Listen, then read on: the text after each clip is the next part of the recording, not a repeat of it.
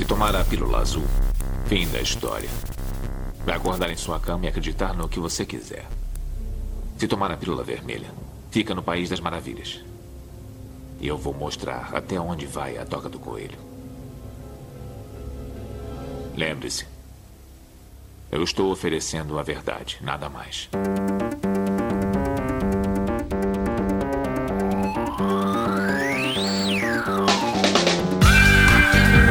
Magicando. Praise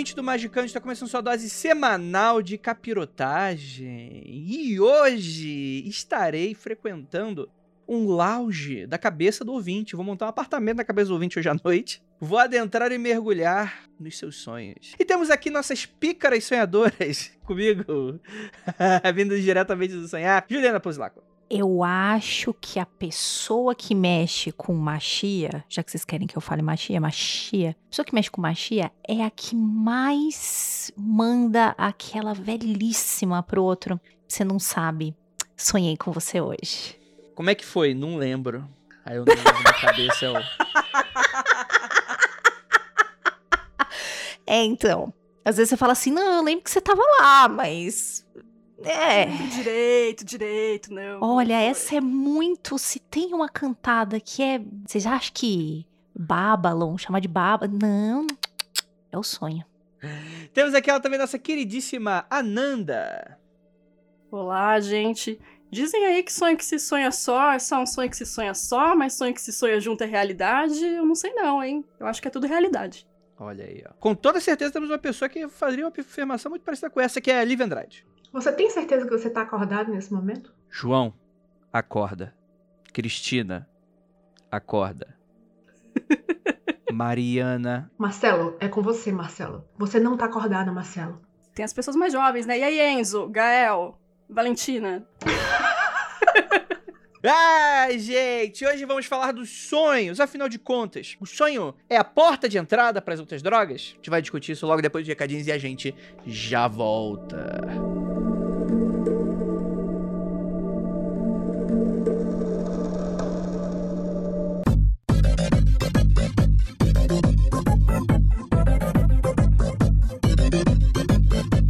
Olá, ouvinte, tudo bem? Este é o bloco de anúncios e recadinhos do Magicando. Obrigada pela sua presença e o play neste podcast. Este é aquele momento para você dar uma pausa antes do programa, pegar a sua aguinha e o seu diário mágico, caso queira anotar alguma coisa. E que tal começar abrindo seu aplicativo Twitter e seguir essa galera mágica que também produz esse conteúdo gratuito para nós?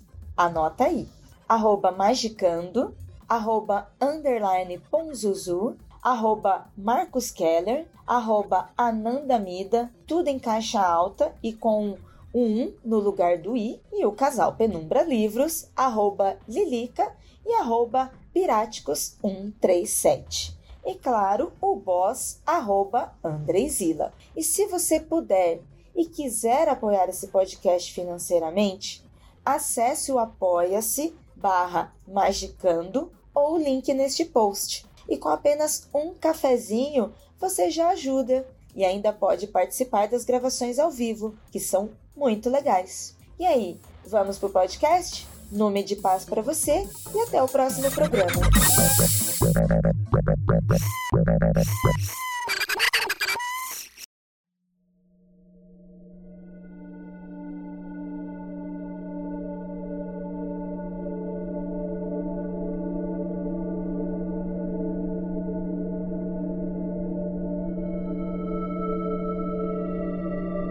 Então, galera, eu sou um homem que frequenta muito o sonho das pessoas. Eu sou o- o homem com qual as pessoas sonham. Por assim dizer, né? Cada um interprete do que, da maneira como quiser. Mas, se magia lida com o universo sutil? O que, que é, Lívia? Faça aí a sua intervenção, que você parece muito incomodada com a minha afirmação anterior. Nós todos, você, Hum. eu, toda a mesa aqui, e a torcida do Corinthians e do Flamengo sabem que o homem que está no sonho de todos aqui do Magicano é o Keller. Vou te dizer que eu nunca sonhei com o Keller. Então, olha Não? Não. Você tem certeza? Nunca sonhei. Na verdade, A eu Ira, pergunta pra Ira se a Ira já sonhou com o Keller. Provavelmente já, provavelmente. Daqui a pouco eu vou falar sobre isso. Mas voltando aqui para meu, meu interlúdios e noturnos aqui, deixa eu falar um pouquinho com, com o nobre ouvinte, né? Porque o, o- sonho, a gente tá lidando com o universo sutil, né? Naturalmente, o inconsciente, né? O subconsciente. Eu não sei qual é a diferença dos dois, mas um é in e o outro é sub. Mas a gente não acessa com muita facilidade. O que isso significa? Isso significa que se a gente tem uma. Imagine a consciência como aquela água tranquila. E você velejando sobre aquela água tranquila. Você passa a mão na água. Você olha aquele azul profundo. Aquilo ali é a sua vida. São os estímulos acontecendo à sua volta. É a pessoa que fala mal de você. É o seu chefe no trabalho. É o boleto chegando. É a cobra sassaricando. É o pintinho piando. E você ali. O que, que é o sonho? O sonho é quando você mergulha e você descobre coisas que ficaram ali sedimentadas que você não tem um acesso fácil. Não sei se todos concordam com essa afirmação, mas eu achei muito bonito. Tô aqui dividindo com vocês. Talvez não faça nenhum sentido, mas a gente tem essa pauta maravilhosa feita pela nossa querida Ju.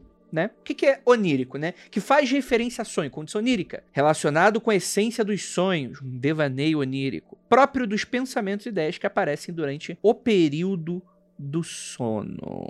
E não é pra você dormir agora, ouvinte. Senão esse podcast vai ficar muito louco pra vocês. Mas eu- queria já perguntando, mergulhando já nesse rolê. é, Pra vocês, assim, o sonho é, é uma. Não vou nem dizer ferramenta por enquanto. Sonho é algo que é, que, é, que é forte em vocês? Vocês sonham muito, Ju? Eu tenho períodos, mas eu coisas que eu posso dizer assim, muito, muito que assim, já já tá aprovado por A mais B, que é remédio, uso de remédio interfere no sono, é, uso de bebida alcoólica interfere na qualidade do e eu não tô falando sono, eu tô falando sonho com NH, tá? Uso de bebida alcoólica interfere e no meu caso interferem para pior. Eu vejo que eu tenho muito mais dificuldade de registrar no diário dos sonhos coisas que acontecem, tá? Então eu vou dizer para você que para mim funciona assim. E para vocês, mulheres bonitas? É, a minha atividade onírica ela é bastante forte, bastante presente. Costumo lembrar dos meus sonhos e de todos eles, assim. Às vezes eu lembro de quatro, já cheguei a lembrar até de seis por noite. Mas lembrando que eu tenho um controle de diário dos sonhos, né? Então isso ajuda ao longo do tempo. Quanto mais você registra, quanto mais você conta, quanto mais você fala, mais fácil vai ficando de você lembrar com detalhes, né? Então isso já é uma coisa que eu faço há um tempo, pode ser que tenha facilitado muita coisa. Falando de uso de substância, de remédio psiquiátrico que eu tomo, que eu percebi de diferença pra cá foi na diminuição da quantidade de sonhos, que eu me lembro, e passei a ter pesadelos, que é uma coisa raríssima de acontecer comigo, assim, é muito raro mesmo. Mas não deixei de lembrar dos sonhos. Acredito eu que por registrar, né? Então já tem essa facilidade. Mas realmente, assim, a própria psiquiatra falou que todo terapeuta meu sabe que eu sonho pra caramba e eu trato disso em terapia, né? Ela falou que muito provavelmente eu deixaria de lembrar. Até agora não aconteceu. E eu acho bom porque acho que 30% da minha vida tá pautada lá na Unirolândia. Muito bom, muito bom. Agora, Lívia, você aí que não despertou tem 30 anos, o que, que você tem a dizer? Bem, primeiro, pessoa neurotípica, né? E durante boa parte da, da minha vida, na verdade, eu tive um distúrbio de sono que foi o que bagunçou, fodido a minha vida. E eu era assim, tipo, eu encostava, eu, eu entrava em sonho, o sono REM muito rápido, sabe? O, eu passar de um estágio do sonho de ondas, ondas de, é, lentas pro sono REM, eu ficava muito mais em. Era curto um e o outro era mais longo, ou tinha repetições muito grandes. E isso eu não descansava. E eu lembrava dos sonhos com, tipo assim, muito. A Nanda falou que ela lembrou de seis sonhos por noite. Tranquilo. Era mais ou menos isso que eu lembrava. E eu tinha. Eu, eu tenho menos agora, né? Mas eu tinha muitos sonhos recorrentes. Eu tinha muitos sonhos que eu sabia que eu tava sonhando. Eu tinha muitos sonhos que eu chegava. Ah, eu tô naquele sonho, vou mudar o enredo. Mas. Como é que eu vou dizer? Desde que eu comecei a tratar esse distúrbio de sono, porque isso não me deixava descansar direito, sabe, gente? Eu ficava eu acabava dormindo muito e não não descansava o suficiente. O, eu tomo remédio para dormir, para descansar melhor e, e, minha lembrança dos sonhos, meu controle sobre os sonhos é, diminuiu muito depois disso. É mais fácil ter sonho, como nossa amiga Ira fala, sonho entretenimento, né? Do que os sonhos lúcidos agora. Mas aqueles sonhos especiais eu ainda consigo ter com menos frequência. E se eu parar de tomar o remédio, eu acho que volta tudo de novo. Cara, eu sou uma pessoa que eu lembro muito pouco dos meus sonhos, né?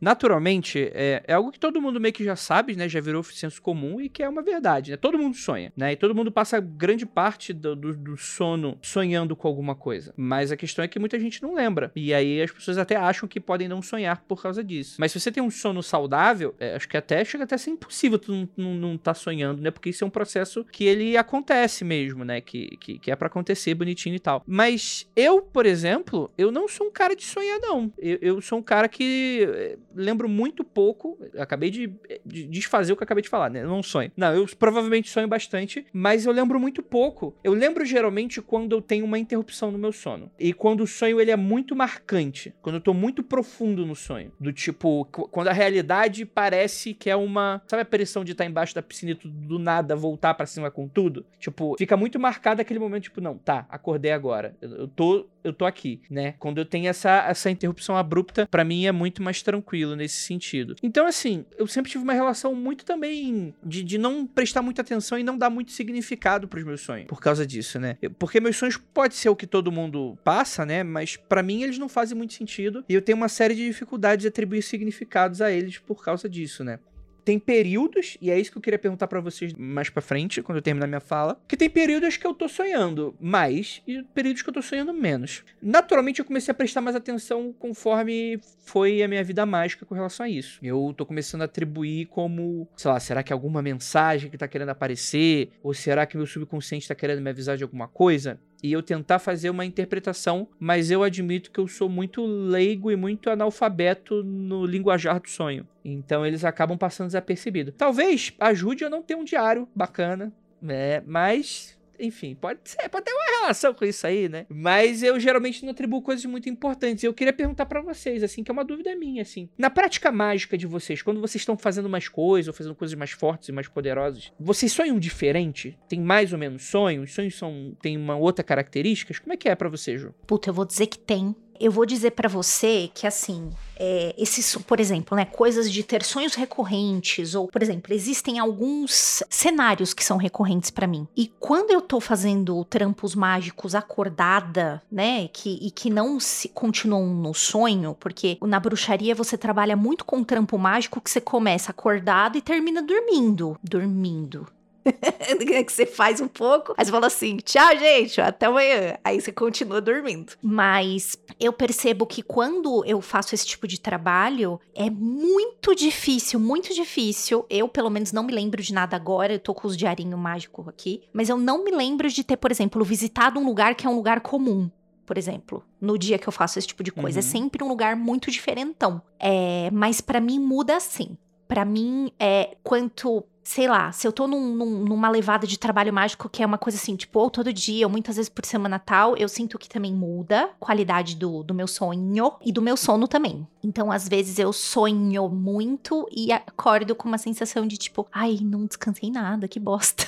Queria dormir mais um pouquinho, já tocou o despertador, eu fico um pouco com essa sensação. É, a resposta é sim quando eu tô fazendo algum trampo, algum trampo mágico, muda a configuração do sonho, porque no dia a dia, é, os meus sonhos, eles não são... Ele, pra vocês são cabulosos quando eu conto, né? Mas para mim já tá num nível rotineiro, assim, é sonho compensatório, alguma coisa que tá me fazendo falta, é sonho com alguma coisa que eu vi no cotidiano. Quando eu tô fazendo algum trabalho mágico, muda bastante a configuração de lugar, de cenário. Ele passa a ter elementos de coisas que eu tô usando nas práticas mágicas, né? Eu tenho mexido muito com planta ultimamente, então eu tenho muito sonho com lugares com muitas plantas, com mundos que não são aqui, sonho que eu tô virando planta. Falei para você, né, André, esses dias que eu sonhei que eu tava virando um abacate. Mas assim, eu tava virando abacate da forma mais horripilante, medonha possível, que é você sentir, tipo, aquelas ramificações, sabe? Que tem dentro, aquelas linhas que tem dentro do abacate crescendo dentro de você e tal. Não foi muito gostoso, não. Mas eu acho que tem a ver com as práticas que eu ando fazendo. Contato mais estreito com planta e tal. Talvez você possa ter comido uma semente de melancia.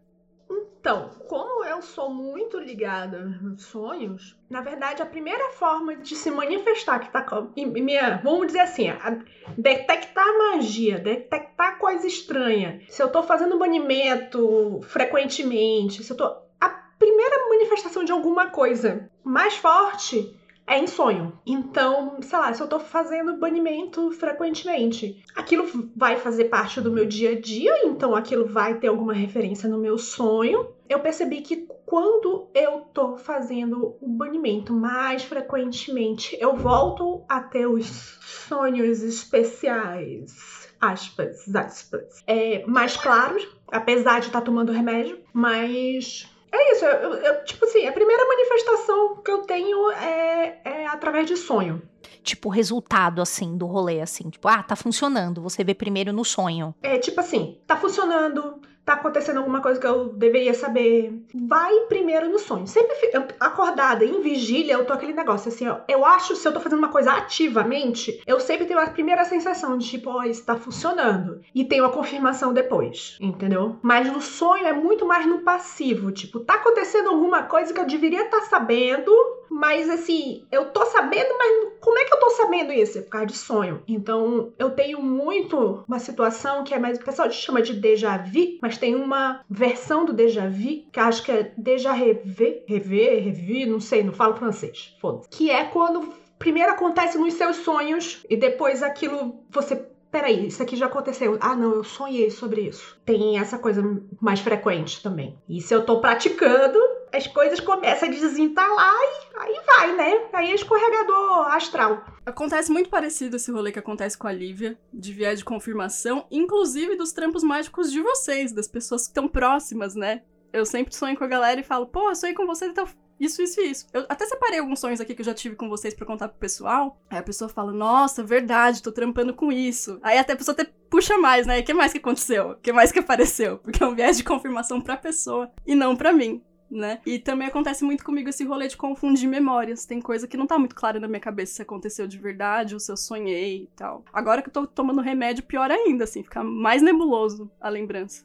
Não, com o meu remédio fica mais fácil eu saber o que é realidade e o que não é. Ah, é. Comigo acontece totalmente o contrário. Porque eu acho que eu tô dormindo mais, né? Ele me faz dormir mais, eu durmo mais horas. Antes de tomar o remédio, eu tinha muito. Não é um pesadelo, porque o sonho em si não era desagradável, mas depois de um tempo ficar desagradável, que é. Sabe no Sandman, que ele amaldiçoa o cara que prendeu ele no primeiro livro com um despertar eterno, que o cara fica sonhando que tá acordando e acorda e acorda e ele nunca acorda, na verdade ele tá sonhando que ele tá acordando. Eu tinha isso muito frequente que é tipo, eu tô acordando assim, caralho, mas eu tenho que sair. Mas eu não sei o que, eu preciso acordar. E eu, e eu normalmente eu consigo me forçar a acordar. Preciso acordar. Aí acordava. Só que eu não tava acordada. Eu, tinha entrado, Nossa, saído que... de um sonho e entrado em outro. E pra você tava tranquilo, não foi desconfortável. É tipo Inception, né, velho? É. Você acorda de um sonho dentro de outro sonho. Isso já rolou comigo também. E é angustiante, porque você acha que você acordou, né? Aí eu acho que eu consegui fazer isso me forçar a acordar, é tipo assim, na sequência, três vezes. Eu tava deitada, eles precisam acordar, preciso acordar. Eu, sei lá, eu tinha alguma coisa para fazer, tipo, preciso entregar um trabalho na faculdade, alguma coisa assim. Precisa acordar, precisa acordar, precisa acordar. Aí acordava. Aí passava um pouco, eu disse, caralho, eu tô dormindo de novo, acorda, desgraçada, acorda, acorda, acorda. Aí levanta de novo. Aí eu, não, filho da puta, eu ainda tô dormindo de novo. Aí eu acordei. Eu acordei por quê? Porque eu me joguei do sofá. Entendi. Eu tive que me jogar do sofá, porque aí caiu mesmo, bateu a cabeça. Aí eu acordei de verdade. Eu disse, porra, tá doendo, então deve, deve ter ido dessa vez. Cara, isso é muito bom, porque, tipo assim, acho que é, é nós quatro. Isso é muito é, bom. Não, não, não pra, pra pra pau no cu da livro. Tô, tô falando, tipo assim, a, nossa configuração no cast de hoje. Vai com os pivinhos, vai. Cospe. É... Não é vinho, não, gente. É chá. Tá bom. É pra não é, cair na malha fina aqui do, da censura, né? É... Não, mas tipo, eu acho que é muito bom porque a gente tem aparentemente quatro relações diferentes com sonhos, né? Não tão díspares, porque afinal de contas é uma ferramenta é, é, e é um elemento que tá presente na vida de todo mundo, mas a gente tem, nós temos experiências diferentes, porque, por exemplo, além de ser um eunuco espiritual, eu acho que eu sou um eunuco espírito, é, espiritual não, eu sou também, mas eu acho que eu sou eunuco onírico também, porque o que acontece? Esses fenômenos super legais que as pessoas falam que tem, eu não tenho. Então, por exemplo, eu lembro de uma vez, é a minha única memória que eu tenho, que foi recente, deve fazer uns 5 a 6 meses, que eu tenho desse rolê de acordar e ir andando pela casa e de repente eu descobri que eu tô sonhando e acordar logo depois. Só tive isso uma vez. Sonho lúcido eu tive duas vezes na minha vida inteira. Então, tipo assim, esses, essas coisas muito doidas de sonho, assim, cara, eu quase não tenho. Eu sou uma pessoa que eu durmo igual uma pedra Ira que o falhe, né? Que ela, que ela tem uma, uma, um sono muito sensível, né? Ela acorda com muita facilidade. E eu fico ali, bicho. Eu fico ali, ali, ali, mano. E é tchau, tchau e benção até a hora que eu acordo. E, e eu, eu sinto que minha relação é muito essa, assim. Eu queria muito ter algo mais mais palpável para explorar, assim, porque parece ser algo muito legal. Até pesadelo eu parei de ter. Eu não tava tendo mais pesadelos. Eu fui ter essa semana, eu acho, agora. Depois eu posso até contar para vocês. Mas, tipo assim, ter medo, essas coisas assim, mano, acho que desde jovem, assim, eu não tenho um pesadelo que me incomodasse, assim. Eu acho que eu passei a ter nos últimos dias, assim. Mas de resto, super, super doido, assim. Alguém teve alguma variação forte por causa da quarentena? Diminuiu um pouco os sonhos com espaços externos. Eu sonho mais que eu tô dentro da minha casa. E que coisas que aconteceriam em espaços externos, tipo, acontecem dentro da minha casa. Tipo, se eu sonho com uma escola, a escola é minha casa. Se eu sonho com uma fábrica, a fábrica é a minha casa, sabe? Por aí vai. Caralho, a mesma coisa para mim. É a mesmíssima coisa. Eu já sonhei, tava fazendo alguma coisa com uma árvore e, tipo, a árvore era dentro de, um, de uma sala que tinha uma parede cinza. E eu falava assim: caralho, mano, eu não tenho que estar tá num lugar fechado com essa porra. Tipo, o que, que é isso? É uma cúpula. E eu também percebi que eu tenho muito mais sonhos com espaços fechados. Mesma coisa, Nanda. Mesma coisa. É, o meu palpite é que, como a gente tá recluso, a gente tá sem repertório de cenário, né? Então pode ser que o subconsciente tá usando o cenário que você mais vive, que é a sua casa mesmo, né? Eu percebi uma coisa. Como eu já morei em, alguns lugares diferentes, muito diferentes, os locais que são recorrentes dos meus sonhos ainda tem muito de coisa de Manaus, às vezes até sonho com alguma coisa do Rio de Janeiro. Tem uns locais. E agora eu tô vendo eu criando lugares, e esses lugares estão ficando recorrentes, que não são associados a nenhum lugar geográfico. Tipo, eu sei que esse lugar não é em São Paulo, eu sei que esse lugar não é em Manaus, eu sei que esse lugar não é no Rio de Janeiro. É um lugar novo, criado. Não é necessariamente um ambiente interno, porque eu, eu sonho muito com ambientes externos mesmo. Isso não mudou nada na pandemia. Mas é, eu tenho criado locais novos, que não são referência de lugares reais ou geográficos. Tô pensando até fazer um negócio que o Vinícius faz com os sonhos dele, que é fazer tipo um atlas dos locais recorrentes que ele sonha. Eu acho que isso talvez daria uma coisa bem interessante. Parece ser muito maneiro é, fazer isso, né? Mas ter um controle para isso deve, deve ser algo absurdo, né? Para os gregos, né? É, Oniro,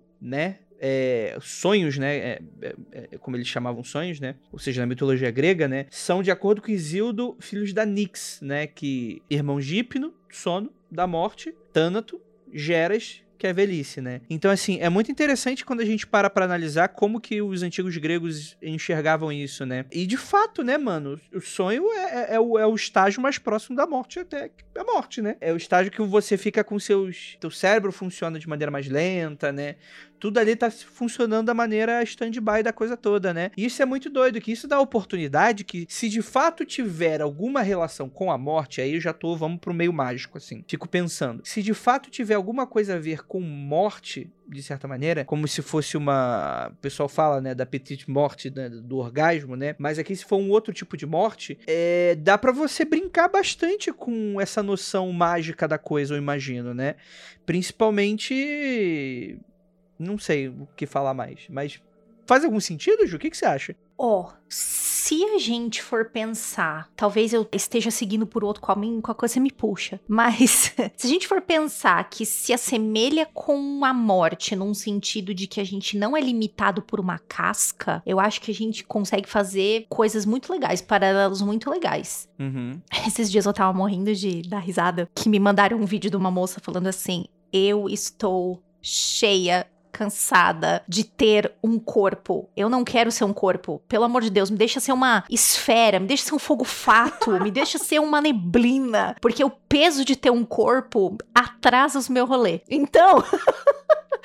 eu acho que se a gente for trazer mais perto do lance de, ah, tudo bem, na morte eu não tenho um corpo, eu não tenho uma casca que me limita num lugar só, eu acho que a gente consegue fazer várias coisas legais. Eu também acho que a gente pode trazer um pouquinho desse lance da morte pro sonho, de um lance assim, no sonho a gente também pode experimentar coisas que na vida real a gente talvez passasse longe, né? Porque o instinto de autopreservação, né? E no sonho você tá tipo, vamos lá, velho, vamos pular do prédio, vamos se tacar no lugar para ver o que, que dá, pra ver se quica, e coisas do gênero, né?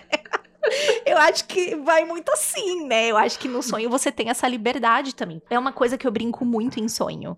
Do tipo, ah, será que dá pra voar aqui nesse lugar que eu tô? Será que dá pra ficar invisível? Será que dá pra eu me transformar numa coisa e ficar, tipo, num cenário? Tipo, tem várias plantinhas. Será que eu consigo virar uma plantinha e ficar lá? Então, acho que você pode experimentar mais essas coisas porque você não tá limitado a uma casca corpórea, uhum. né? Sei lá. Não sei se eu fui muito longe aí na divagação. Eu tô reparando, tô reparando que a Juliana tem um quesinho de stalker. Que ela queria ficar mosquinha na prateleira só visualizando a vida de geral.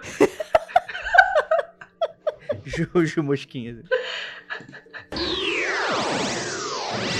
Exatamente, assim. Mas assim, aqui tá anotado aqui, queria muito que é, vocês confirmassem se realmente dá para fazer isso. Por exemplo, nos sonhos não é incomum que as pessoas encontrem mentores. Já aconteceu algo parecido com vocês? Mentores, assim, eu tô falando, vamos, vamos, já, já começou mascando, gente. Começou os 40, bateu os 40 minutos, magicando aqui. É, e assim, quando a gente fala mentores, não precisa ser necessariamente aquela coisa, o grande mentor espiritual, pode ser aquele mentor da ocasião, né, que vai te ensinar alguma coisa, né? Como é que é para vocês isso? A Nanda já me ensinou coisa em sonho. Eita, rapaz. Olha lá. É o mentor, cara. Você, a, a, quarentena faz com que a gente se encontre de alguma forma, bicho. Você acha é algum saudade. jeito? É a saudade. Dá uma saudade, ah, né? Com todos vocês, eu acho, né? E, porra, já rolou trampo mágico com a Ju, já rolou trampo mágico com o Keller, já rolou com Vinícius, de coisas que eu nem sabia que vocês estavam estudando ou fazendo, sabe? Tudo que a gente não consegue fazer aqui, acho que a gente faz lá, né? Tem jeito. Você se penetra, tá? A pessoa fazendo ritual, você chega, abre a geladeira de calcinha. Eu sou contrário da Ju. A Ju quer ser stalker de sonho, eu não quero saber de porra nenhuma, mas acabo sabendo sem querer, entendeu? É, isso daí. Quero ser stalker eu... de sonho. É, é ah, mentira. Não, é.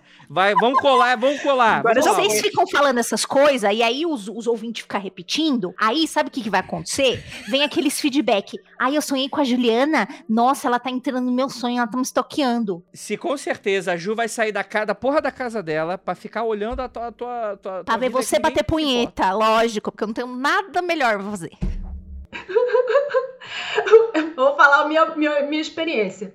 Antes de eu começar o, o meus sonhos, muito, eu já tive muitas experiências de conhecer pessoas, primeiro em sonhos. Isso, tipo assim, na hora que eu estava entrando no rolê, na primeira vez. Conheci a primeira pessoa em sonho, depois conhecer a pessoa em vigília, e ficar assim, caralho, de onde eu conheço essa pessoa? De onde eu conheço essa pessoa? De onde eu conheço essa pessoa? E tipo assim, eu preciso conversar com essa pessoa, vou lidar com essa pessoa, ficava amiga daquela pessoa, e depois a pessoa falava, ah, é que, sabe o que que é? É que, vou resumir, a pessoa diz que, que é assim, eu sou o penetra, eu ia andando, só sonhava, projetava, ia pra puta que pariu, entrava, batia na porta, abria a porta, pulava pela janela, e entrando nos lugares assim, e as pessoas meio que achava assim, assim, ah, ela é café com leite, ela tá aqui de penetra, não tem uma ideia. Tipo, ela tá meio que dormindo ainda. Mas as pessoas davam esse feedback assim. para você, tipo, de, de. Duas pessoas chegaram e me deram esse feedback. Eita, rapaz. Um outro foi uma, um professor do, do, colégio que eu estudava, que ele viu aquele colar que eu tenho, que até aquela história. História velha, né? Então vou contar de novo, porque tem gente que não deve ter ouvido sobre isso. Eu tinha um. Eu tenho ainda um colar, um pingente muito legal, que falava que era alguma coisa de um trisqué.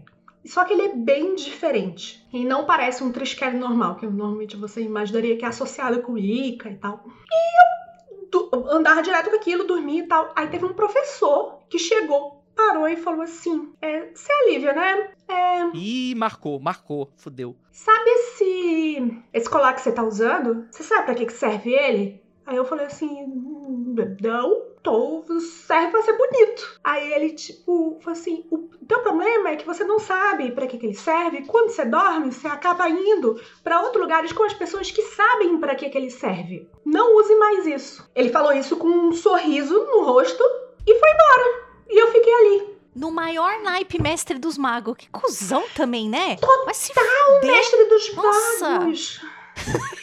Bom, mas pra vocês, as orientações vêm assim, tipo, não chega assim, tipo, quando a gente fala que conversa com o mentor ou recebe orientação, não aparece ele lá sentado num trono e te dá instruções, assim. É, são símbolos, né? Tipo, vamos supor, se eu sonho com o orixá, eu sonho com o animal do orixá, sabe? Tem essas metáforas e tal. E nunca é uma mensagem, uma instrução clara. Sempre é meio mestre dos magos mesmo. Você que se vira aí, ó, pra ver o que você vai fazer com isso. Pois é. Aí eu parei de usar e quando eu já tava com o Vinícius, eu contei essa história e disse: Eu quero ver esta merda. Aí foi lá e foi ver, a gente fez uma puta pesquisa e aparentemente o colar tem alguma coisa a ver com a, a caçada selvagem. Então, ok, tem alguma coisa a ver com sonho também, com a ideia de, de sonhar e de. E em sonho eu já fui avisada de coisas, de conversar com pessoas e tal. Mas assim, mentor mesmo do cara falar assim: senta aqui, minha filha, vou te contar uma coisa. Não, mas como a Nana disse, às vezes você recebe dicas metafóricas, Me simbólicas. lembrei de uma história sobre isso, então. Tem uma coisa que eu aprendi em sonho. Opa! Hum. Oi, conta. Na magia, tem o nome de mão fantasma. Brincadeira.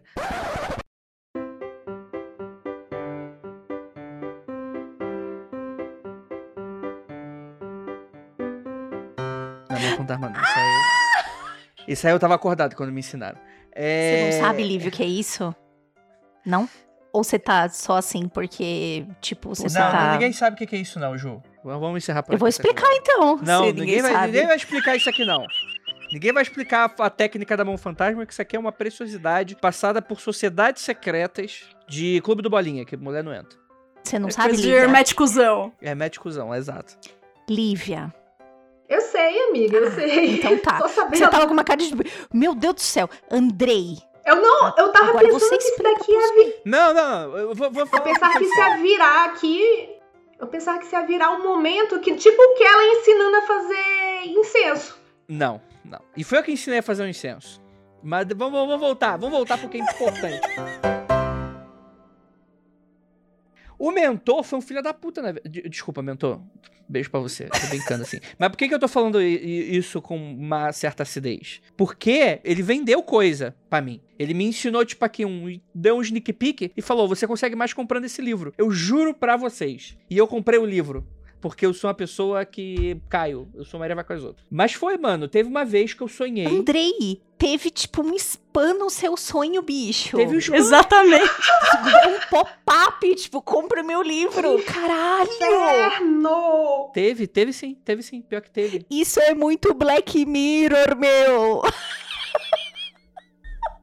Cara, e é muito legal, porque é muito útil o que ele me ensina. Porque eu que tenho medo, isso é muito útil. Só que, tipo assim, parece ser muito fake. Então parece que o, ca- o cara poderia ter sido picareta no meu sonho. Porque não parece que vai funcionar. O que que acontece? No meu sonho, eu tava na sala da minha casa, dos meus pais. É, numa situação como se eu estivesse no passado, sem, antes de me mudar pra São Paulo. Eu, eu tava com. Não lembro se com alguém assistindo filme. Eu acho que eu, inclusive, contei isso em algum Magicando. Que aí eu comecei, tipo, liguei o filtro. Tipo assim, eu descobri no sonho que eu podia ligar o filtro de ver fantasma. Que eu não tava ligado ainda. Falei, opa, eu tenho esse filtro. Vou ligar pra ver qual é. Pra ver se tem fantasma na minha casa. E tinha. Aí tinha, tipo, um cara meio. Ele tava vestido roupa, acho que era de obra, assim. Tipo, ele tava bem na minha. Ele tava meio passando, assim. Bem na minha frente, só que ele não tava nem aí pra mim. Tipo, ele só tava passando, só que ele tava meio mal encarado, assim. Eu já fiquei, né? Eu, eu sou uma pessoa conhecida por ser corajosa e por enfrentar os desafios que aparecem com bastante firmeza, né? Eu já fiquei meio assim, né? E eu lembro que tinha uma criança, um fantasma de uma criança olhando, tipo, de, com a cara na parede. E quando eu liguei o filtro, ela percebeu que eu tava olhando. E aí, mano, a criança começou a vir pra cima de mim. Caralho, bicho. Aí, aí,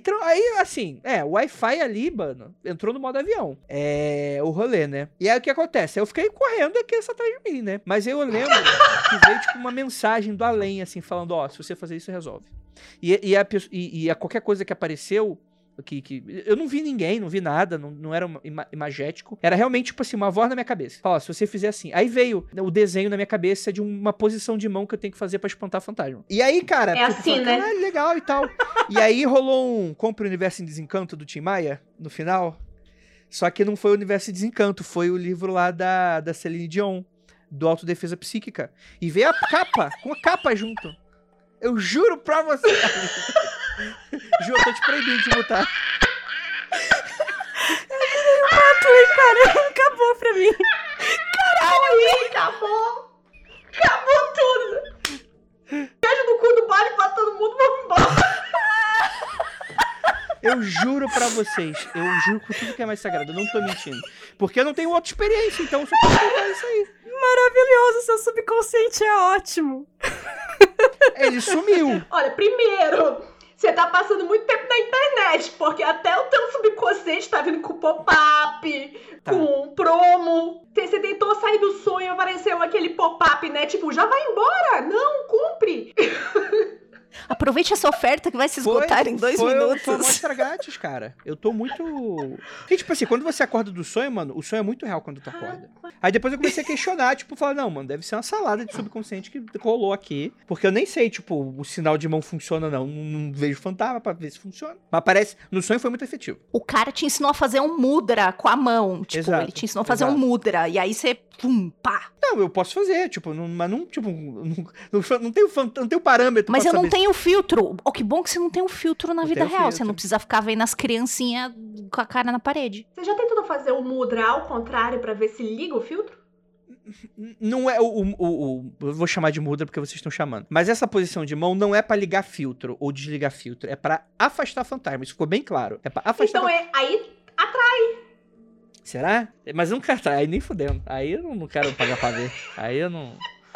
Aí eu andei corajoso, não, não, não- nunca teve, É. né? Mas não tem. Aproveita que na pandemia você não fica sozinho nenhum tempo na sua casa. Sempre tem a ira. Já vai fazer o quê? Coisa. Ué, ela te defende. Dá porrada no fantasma. Não, senhora. Quem vai defender Tem o as Andrei gatinhas, vai tem ser a Marceline. Verdade, Mas, verdade. mas eu, tenho, eu tenho um bloqueio muito forte com isso, mano, que eu tenho um pavor de fantasma. Eu nunca vi, mas eu tenho um pavor. que cê- talvez isso seja um meu puta bloqueio. E aí, às vezes, a pessoa tá falando, ó, você pode. Você pode começar a se enveredar, que ela tá te ensinando uma proteção pra caso aconteça alguma coisa. Então foi a pessoa boazinha. E tava te ensinando uma Foi. técnica pra, tipo, ah, não, pode ir tranquilo que se tu fizer isso, tá comigo, tá com Deus, tá? Tá com o pai. Tipo, cara, e assim, eu não lembro direito como é que é o símbolo. Eu teria que. Mas é. É, tipo assim, vocês vão rir muito. Não, mas é uma parada meio assim, só que é, só que é com os. Com, é, é, que é um cu, né? Mas, tipo assim, você tem que deixar fechado, assim. É algo Você nesse pisque sentido. o cu, bem devagar. Pisque É algo nesse o sentido. cu. E aí, tipo, segundo o meu sonho que me vendeu o livro, é esse espanto fantasma. Talvez possa ser um sonho, né? Pra onde começar, alguma coisa assim. Andrei, se você pega assim e faz uma rodinha com uma mão, você olha no, na profundidade do olho da entidade, da pessoa, e faz bem assim, coloca o outro dedinho dentro assim, mas tem que olhar no olho da pessoa. Você espanta qualquer um se fizer isso. É verdade. O pessoal vai ficar pessoa, com medo, ó. você. Sem piscar, regala o olho assim, ó. Não fica um.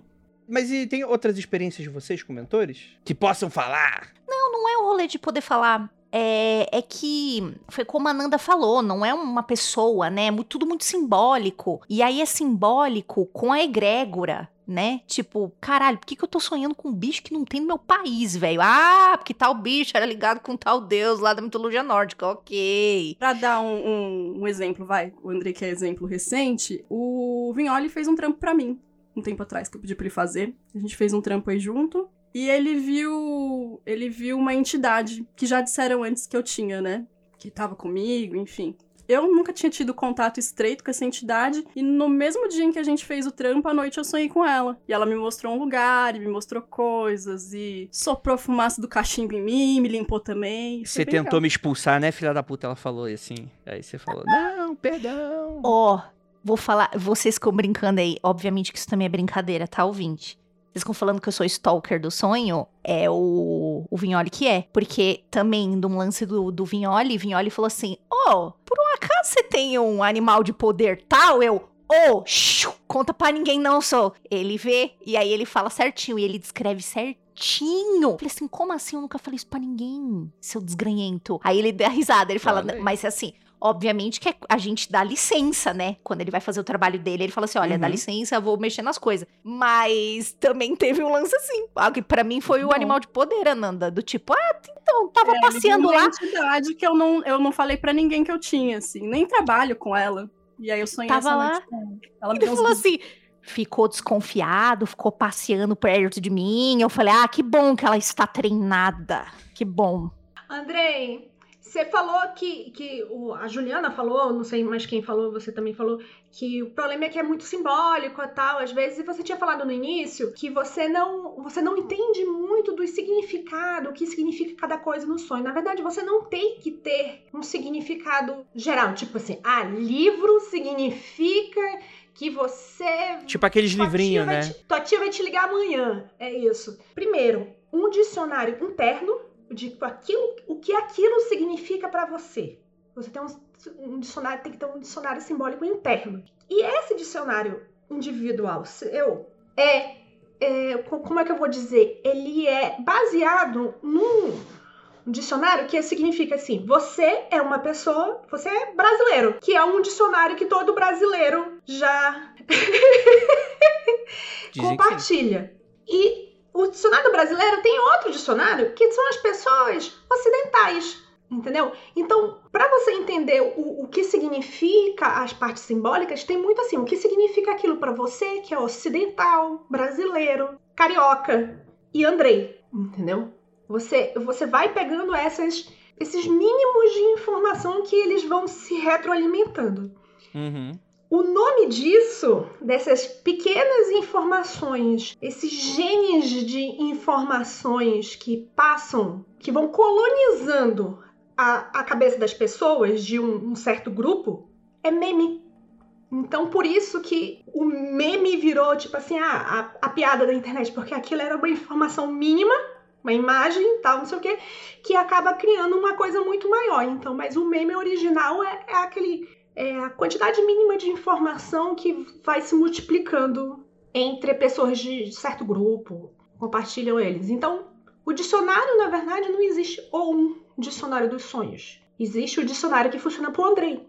Esses dias aí, o Frater MG acordou, falou, ih, sonhei com um negócio aqui. Aí eu vi que ele tava, logo que ele acordou mexendo no celular, não consegue fazer nada quando acorda, acorda tudo ruim. Aí tava mexendo lá, falei, o que, que foi que você tá procurando? É porque eu sonhei com um negócio aqui, quero ver o que que é. Aí eu já comecei a rir, né? Falei, vem tu falar pra mim, você vai procurar na Pra internet. jogar no Então, bicho? Aí eu falei, vai lá ver o que que é então. Aí ele falou, pô, em cada site tá uma coisa. Eu falei, mas é óbvio. Vamos trabalhar aí em você. Quando você viu esse treco aí no seu sonho, o que, que você sentiu? Você ficou com medo? Você ficou confortável? Ah, não, eu fiquei assim meio ressabiado. Ah, tá bom. Tem uma coisa que tá te deixando ressabiado ultimamente? Tipo, eu fui fazendo umas. Sei lá, eu fiz umas cinco perguntas pra ele. "Ah, puta merda, tal pessoa, não sei o que. Eu falei, mas vai lá no dicionário do, do, do Google, perguntar pro Google. Igual doença, né? Que você pega o exame e quer ficar perguntando pro Google. Mesma coisa. É, facil... Por isso que eu sou defensora do Diário dos Sonhos, cara. E se você não tá afim de escrever, faça como eu, porque eu também não tô afim de escrever. Eu criei um grupo no Telegram e eu mando áudios pra esse grupo. Chama Onironautice, meu grupo, que só tem eu. Eu e um bot. E aí eu mando os áudios e vou armazenando ali. A hora que eu acordo ali meio boba, né? Falo e vou guardando ali, porque você fica muito mais simples de você identificar padrões, né, de símbolos que aparecem nos seus sonhos, e com o tempo você vai ficando um pouco mais ninja, né, com símbolos recorrentes e tal. Por exemplo, hoje em dia eu sei que a minha moral, né, a moral que me puxa, me impede de fazer uma merda num sonho, é a minha mãe. Ela aparece e dá aquele puxão de orelha. Então eu já sei que quando a minha mãe aparece num sonho, é algum dilema moral que eu tô, e ela é a moral que me puxa pra não fazer. Olha. Mas isso depois de muitos sonhos recorrentes e de ver que ela tava sempre presente nesse momento. Então facilita muito você Que ter esse foda, controle, hein? né? Se você tiver afim. Pô, boa ideia, cara. Gostei. Eu tô até pensando aqui o que significa é, o- uma coisa que eu tenho recorrente em sonho, que eu chamo. A gente tem uma amiga em comum que tava fazendo uma pequena pesquisa de o que seria seu inferno pessoal. E, e ela pegava, tipo, coisas pequenas, as pessoas estavam falando coisas pequenas. pequenas, tipo assim, ah, a pessoa, tipo, toda vez ela virava esquina, encontrava um sapo, o sapo dava um susto nela, a pessoa morria de susto, aí virava esquina de novo, aí eu dava outro sapo pra eternidade, sabe? Isso. E eu descobri que o meu inferno pessoal é um sonho relativamente recorrente que eu tenho, que eu tô arrumando alguma coisa porque eu tenho que ir para outro lugar, sei lá, tô arrumando uma mala porque eu tenho que viajar. E eu não consigo terminar de arrumar coisa. E eu não consigo, e eu não consigo, eu não consigo, e é um nervoso, e, e é aquilo, é, é uma coisa pequena que é um inferno pessoal. Eu podia tentar identificar isso. O Vinícius acha que é porque eu não tô dando conta das coisas que eu tenho que fazer e tal. Mas se eu começar a notar, fazer uma relação como você tá fazendo, talvez tenha um significado. Dessa pessoa aí, ela contou que um amigo dela, esse é o meu preferido de todos os, todos os infernos pessoais, que é a pessoa que tá varrendo o chão, aí ela pega a pazinha, né, para pegar o lixo, aí ela varre, aí fica aquela minhoquinha de pó. Aí ela, oh caralho. Aí ela varre, Aí a minhoquinha de pau continua. Aí ela vai, a minhoquinha de pau continua, a minhoquinha nunca vai embora. E ela fica varrendo por toda a eternidade. Esse é caprichado. Esse inferno é caprichado, caralho. Dizem que é, o sonho também, a linha do tempo é abolida e distância não existe. Com relação à linha do tempo, eu não sei, mas distância é muito tipo, naturalmente, né? Você vai viajando em coisas na velocidade de um piscar de olhos, né? É quase como se uma coisa fosse passos. Tipo, né? Quando eu tava escrevendo meu segundo livro, eu, eu abordo um pouco sobre sonhos, né? E aí o efeito que eu queria dar para isso era como se tentando racionalizar isso. Como é que você explicaria é, esse fenômeno, né? Porque para mim não é como se fosse um teletransporte. Para mim é como se fosse uma outra coisa. Então é, é como se o personagem é, é, estivesse parado mas o, a, as coisas estão se movendo em volta dele, né? E a realidade vai se passando como se fosse uma. Sabe um rolo de filme? Então alguém simplesmente pode pegar as distâncias e simplesmente fazer um corte, como se fazia antigamente a edição de filme. Você cortava o rolo e você grudava outros, né? Então funcionaria algo nesse sentido. De repente, pam, você tá em outro, em outro lugar, como se a realidade tivesse se movido em volta de você e não você ser teletransportado para aquele ponto da realidade, né? Na minha cabeça sempre funcionou algo parecido com isso. Depois a gente tem essa questão de testemunhar eventos do passado, futuro ou até presentes alternativos, né? Coisas que nunca aconteceram. Se, se, tiver algum sonho específico que vocês queiram compartilhar e vocês queiram falar, vocês me interrompam, tá, meninas? São ponto de partida eficaz para ingressar em mundos interiores. Quando fala mundo interior, Ju, o que, que seria exatamente? Seria, é, no caso seu, inconsciente, subconsciente, assim, dentro de um paradigma psicológico ou alguma outra coisa? Eu penso paradigma psicológico mesmo. Penso. Você tá lidando com um negócio ali, a, a pessoa que tá lá varrendo e nunca acaba o, a poeirinha dela, né? Por quê? Por que, que ela tá sonhando com essa porra? Por que, que esse é o inferno dela? Né? Ah, talvez para dentro dela ela, ela ache que por mais que ela queira fazer um negócio perfeito, nunca sai do jeito que ela quer, nunca tá direito, sempre tem alguma coisa a mais para fazer, ela sempre descobre que ela tem que fazer mais alguma coisa. Então eu acho que esse mundo interno mesmo é, é nesse sentido mesmo, de, de, de fatores psicológicos mesmo. Tem coisas e eu tava para gravar esse episódio, eu fui dar uma lida nos 1 milhão e 600 caderninhos. Da época que eu fazia caderno, né? Porque agora eu também tô nessa do, do grupo. E tinha muita coisa, né? E também depois, né, prestando atenção no que que fala na terapia, que era tipo trabalho mesmo, que eram coisas que eu acessava no sonho, que era tipo, ah, mas por que, que acontece isso? Aí durante a sessão da, da terapia fala, ai, não sei, não consigo entender. Aí você sonha, tipo, sei lá, uma semana depois, você fala, hum, tá, ok, né? Você acaba acessando aquilo de alguma forma, né? Você fica forçando você não, não, não acessa aqui acordado, mas você acessa de alguma forma. Então, para mim, é total psicológico. Eu penso não só no paradigma psicológico, porque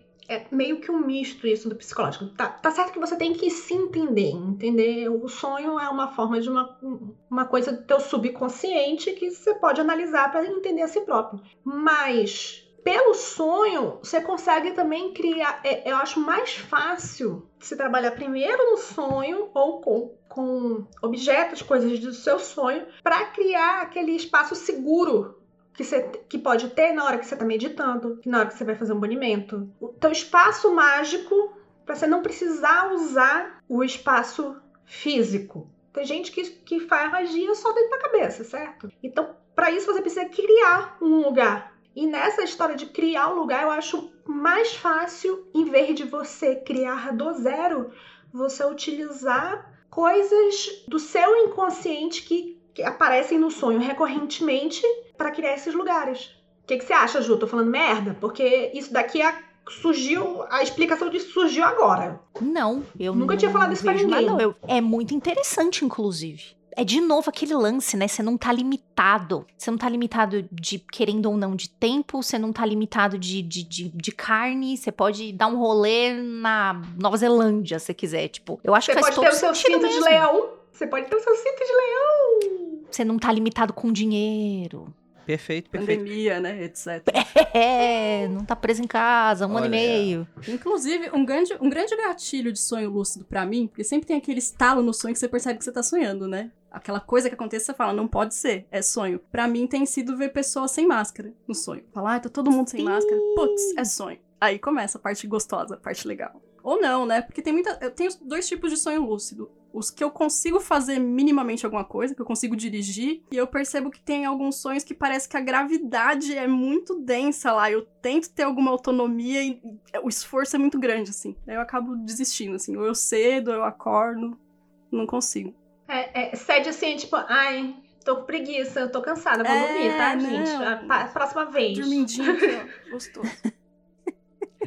Exatamente, exatamente, né? Tem o lance da indução de sonhos proféticos ou encontro com espíritos que podem ser úteis para discutir problemas, fazer feitiços e obter respostas. Eu acho que parte disso cai bastante nesse rolê aí que a gente tava falando do, do, do mentor. O sonho profético, acho que a, a, a Lívia falou bastante sobre isso, né? Acho que faz todo sentido. É algo que, tipo, até crente tem bastante, né? Aquela coisa, ah, sonhei tal coisa, né? Mas essa coisa dos espíritos, assim, vocês já conversaram com espíritos ou entidades que vocês viram que estavam passando, ou inter- uma interação com coisas que, que foram muito doidas, assim, que vocês lembram? Ó, na bruxaria tem isso muito, né? Tipo, pensa assim que esses espíritos são pessoas que você tá procurando, né? Não é quem que você tromba lá. Ok, pode ser uma pessoa que você trombe. Mas se você tá fazendo um daqueles tipos de trampo que eu falei no começo do episódio, né? Que você começa acordado e continua dormindo. Eu me preparo pra encontrar com essa pessoa, com esse espírito, com esse ser, por que não, né? E aí a gente vai se encontrar porque eu tenho uma pergunta pra te fazer e sei que você sabe a resposta. Ou eu sei como você sabe acessar essa resposta. Eu, eu quero te trombar porque eu sei que você tem o que é necessário, não pra esmagar rata, mas pra fazer esse feitiço, que eu não tenho aqui. Então você me ajuda e a gente faz uma troca, né? Eu acho que isso aqui vai muito pelo viés da bruxaria mesmo, do trabalho onírico da bruxaria. Mas aí eu estou falando do meu caso. Não sei quantas maravilhosas mulheres, elas já tiveram coisas assim também. É, comigo costuma rolar um pouco diferente. É, eu não vou pensando numa entidade específica, mas eu vou com a demanda, né? Com a dúvida. Eu sou uma bocó, conscientemente, mas o meu subconsciente, mano, tem um. O algoritmo do meu subconsciente é impressionante, assim. Ele é muito bom. Eu sempre vou com uma demanda e ela, não sempre, mas acaba sendo respondida de certa forma. Ou por uma pessoa que aparece, diz, ou a simbologia toda. E rola muito isso de sonhar com coisas que ainda não aconteceram, né? Só que você só vai saber disso quando elas acontecerem. Então é foda, né? Tipo. Você fica meio ali de mãos atadas. O Andrei tinha falado sobre esse rolê do tempo não linear do sonho, né? Que é, é um não tempo, na verdade, né? O sonho. Acho que a gente que constrói isso vai da percepção de cada um. Eu lembro de um sonho uma vez que tinha uma linha cronológica, que a gente conhece, que a gente tá acostumado, que é passado, presen- presente e futuro. Acho que passavam alguns anos dentro desse sonho, e eu lembrei que eu tinha que fazer alguma coisa numa época passada. Então eu fiz o caminho inverso, fui até lá e fiz. E automaticamente isso mudou a minha lembrança. Tipo, inverteu a minha lembrança. O que eu lembrava que era passado agora virou o futuro, porque agora eu tava vindo de um outro lado. E, mano, esse negócio comeu a minha cabeça um mês. Eu fiquei um mês assim pensando, caralho, eu sou muito maluca, velho. Sou muito maluca. Porque eu acho que quando a gente tem contato com esse tipo de paradigma que a gente não tá acostumado, do tempo não linear, bagunça muito a gente todos os sentidos, assim. A gente fica, mesmo desperto depois, a gente fica muito confuso. Não tem como você parar de pensar nisso. Tipo, seus dias subsequentes vão ser pensando nisso. Como eu lido com isso? Esse negócio de uma ação que você faz do passado pra ir pro futuro e tal, pra mim aconteceu algumas vezes em sonho. É, como eu lido com isso? Eu só aceito. Só aceito. É assim, tipo, é. Eu posso fazer alguma coisa a respeito? Não. Eu posso mudar isso? Eu quero mudar isso? Não. Então não é um problema. Só é. Eu queria ter essa serenidade, cara, porque eu fico, caralho, olha o que a minha cabeça fez, velho, eu sou muito maluca. E eu fico dias tem assim, velho, eu sou muito maluca, eu sou muito maluca. sonho profético. É, porque, ah, deve ser porque eu já passei desse estágio do caralho, eu sou muito maluca por. Cara, eu sou muito maluca. Mas eu acho que eu já entrei na serenidade do eu sou maluca, foda-se. Ah, então, André, eu queria falar um negócio do sonho profético, que as pessoas falam assim, ai, eu, eu, eu tenho um sonho, eu sonho com aquilo, depois o negócio acontece. Eu acho que existe dois tipos de sonho. Tem um sonho, assim, pelo menos pra mim, vamos lá. Existe o sonho que eu uso, do meu- subconsciente está usando para me contar coisas que eu não estou reparando conscientemente. Isso todo mundo faz. E tem os sonhos, aspas, aspas, especiais. Esses, vou falar um- uma situação aqui que eh, talvez ninguém, nem todo mundo vai entender, mas só acreditem. Esse sonho tem outra textura. Os sonhos são diferentes.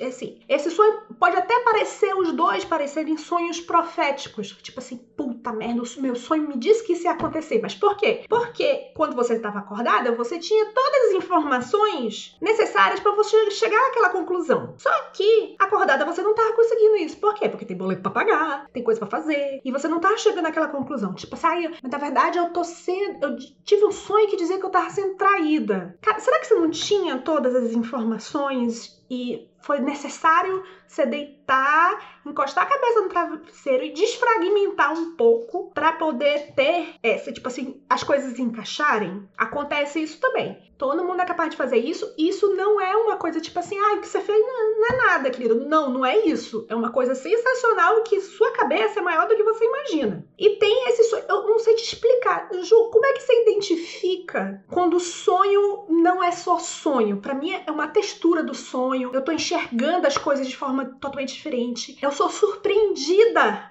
com o formato de, algu- de algumas coisas. Tipo assim, eu jamais chegaria a imaginar isso dessa forma. Eu imaginaria de outra forma e mesmo assim se manifesta. Eu não faço a mínima ideia do que seja, Lívia. Eu não sei se é porque você é X-Men, mas vocês se identificam aí. A parte do X-Men é só a textura, tá? A textura eu entendo que nem todo mundo vai, vai pegar, tipo. E- Mas. Esse teu lance da textura, talvez, talvez, você me diga se se bate. Eu sei que o meu sonho não é um sonho que eu tô realmente fazendo coisa lá quando eu sinto coisas. Estou andando descalça, estou sentindo o calor ou o frio do chão. Ah, tem alguma coisa que alguém cozinhou. Aconteceu isso semana passada. Eu sonhei que eu tava entrando numa cozinha, tava um cheiro muito bom de comida, muito bom, muito bom, de uma comida que eu adoro. É, e aí eu falei, caralho, que cheiro gostoso, que vontade, não sei o quê. Então, assim, eu percebo que eu consigo. Eu tenho sensação tátil, então eu pego nas coisas e eu sinto as coisas, eu sinto o cheiro, eu sinto sensação. Eu sinto dor, eu sinto cansaço. E não só de acordar cansada, mas já estar cansada no sonho. Tipo, caralho, me dá um tempinho aqui que eu preciso respirar e acordar cansada. Eu não sei se Nossa, isso tem é muito a ver dia, Que inferno. com. com... Não sei se tem a ver com esse, com esse lance das texturas que você tá falando. Mas pra mim, quando eu percebo que é realmente um bagulho que eu tô lá fazendo e eu tô controlando e de alguma forma, eu sinto as coisas. Cheiro, sensação do pé, preciso me sentar porque caminhei muito, tipo, coisas do gênero. É, eu não tenho esse discernimento. Eu não faço essa diferenciação. Pra mim, todos os meus sonhos eles acontecem só na minha cabeça e é alguma coisa que eu tô fazendo também. Né, eu, não, eu não separo. Todos eles têm muito essa sensação de verossimilhança, assim. Todos eles eu sinto gosto se eu comer. Inclusive, tem coisas que eu só comi lá e eu conheço o gosto e essa coisa não. Pelo menos eu nunca comi na vida real pra saber se existe, né? Vamos ver, vamos ver se um dia eu como um negócio e falo, puta merda, é esse gosto. Sinto calor, sinto frio, sinto medo, passo mal. Tipo, se.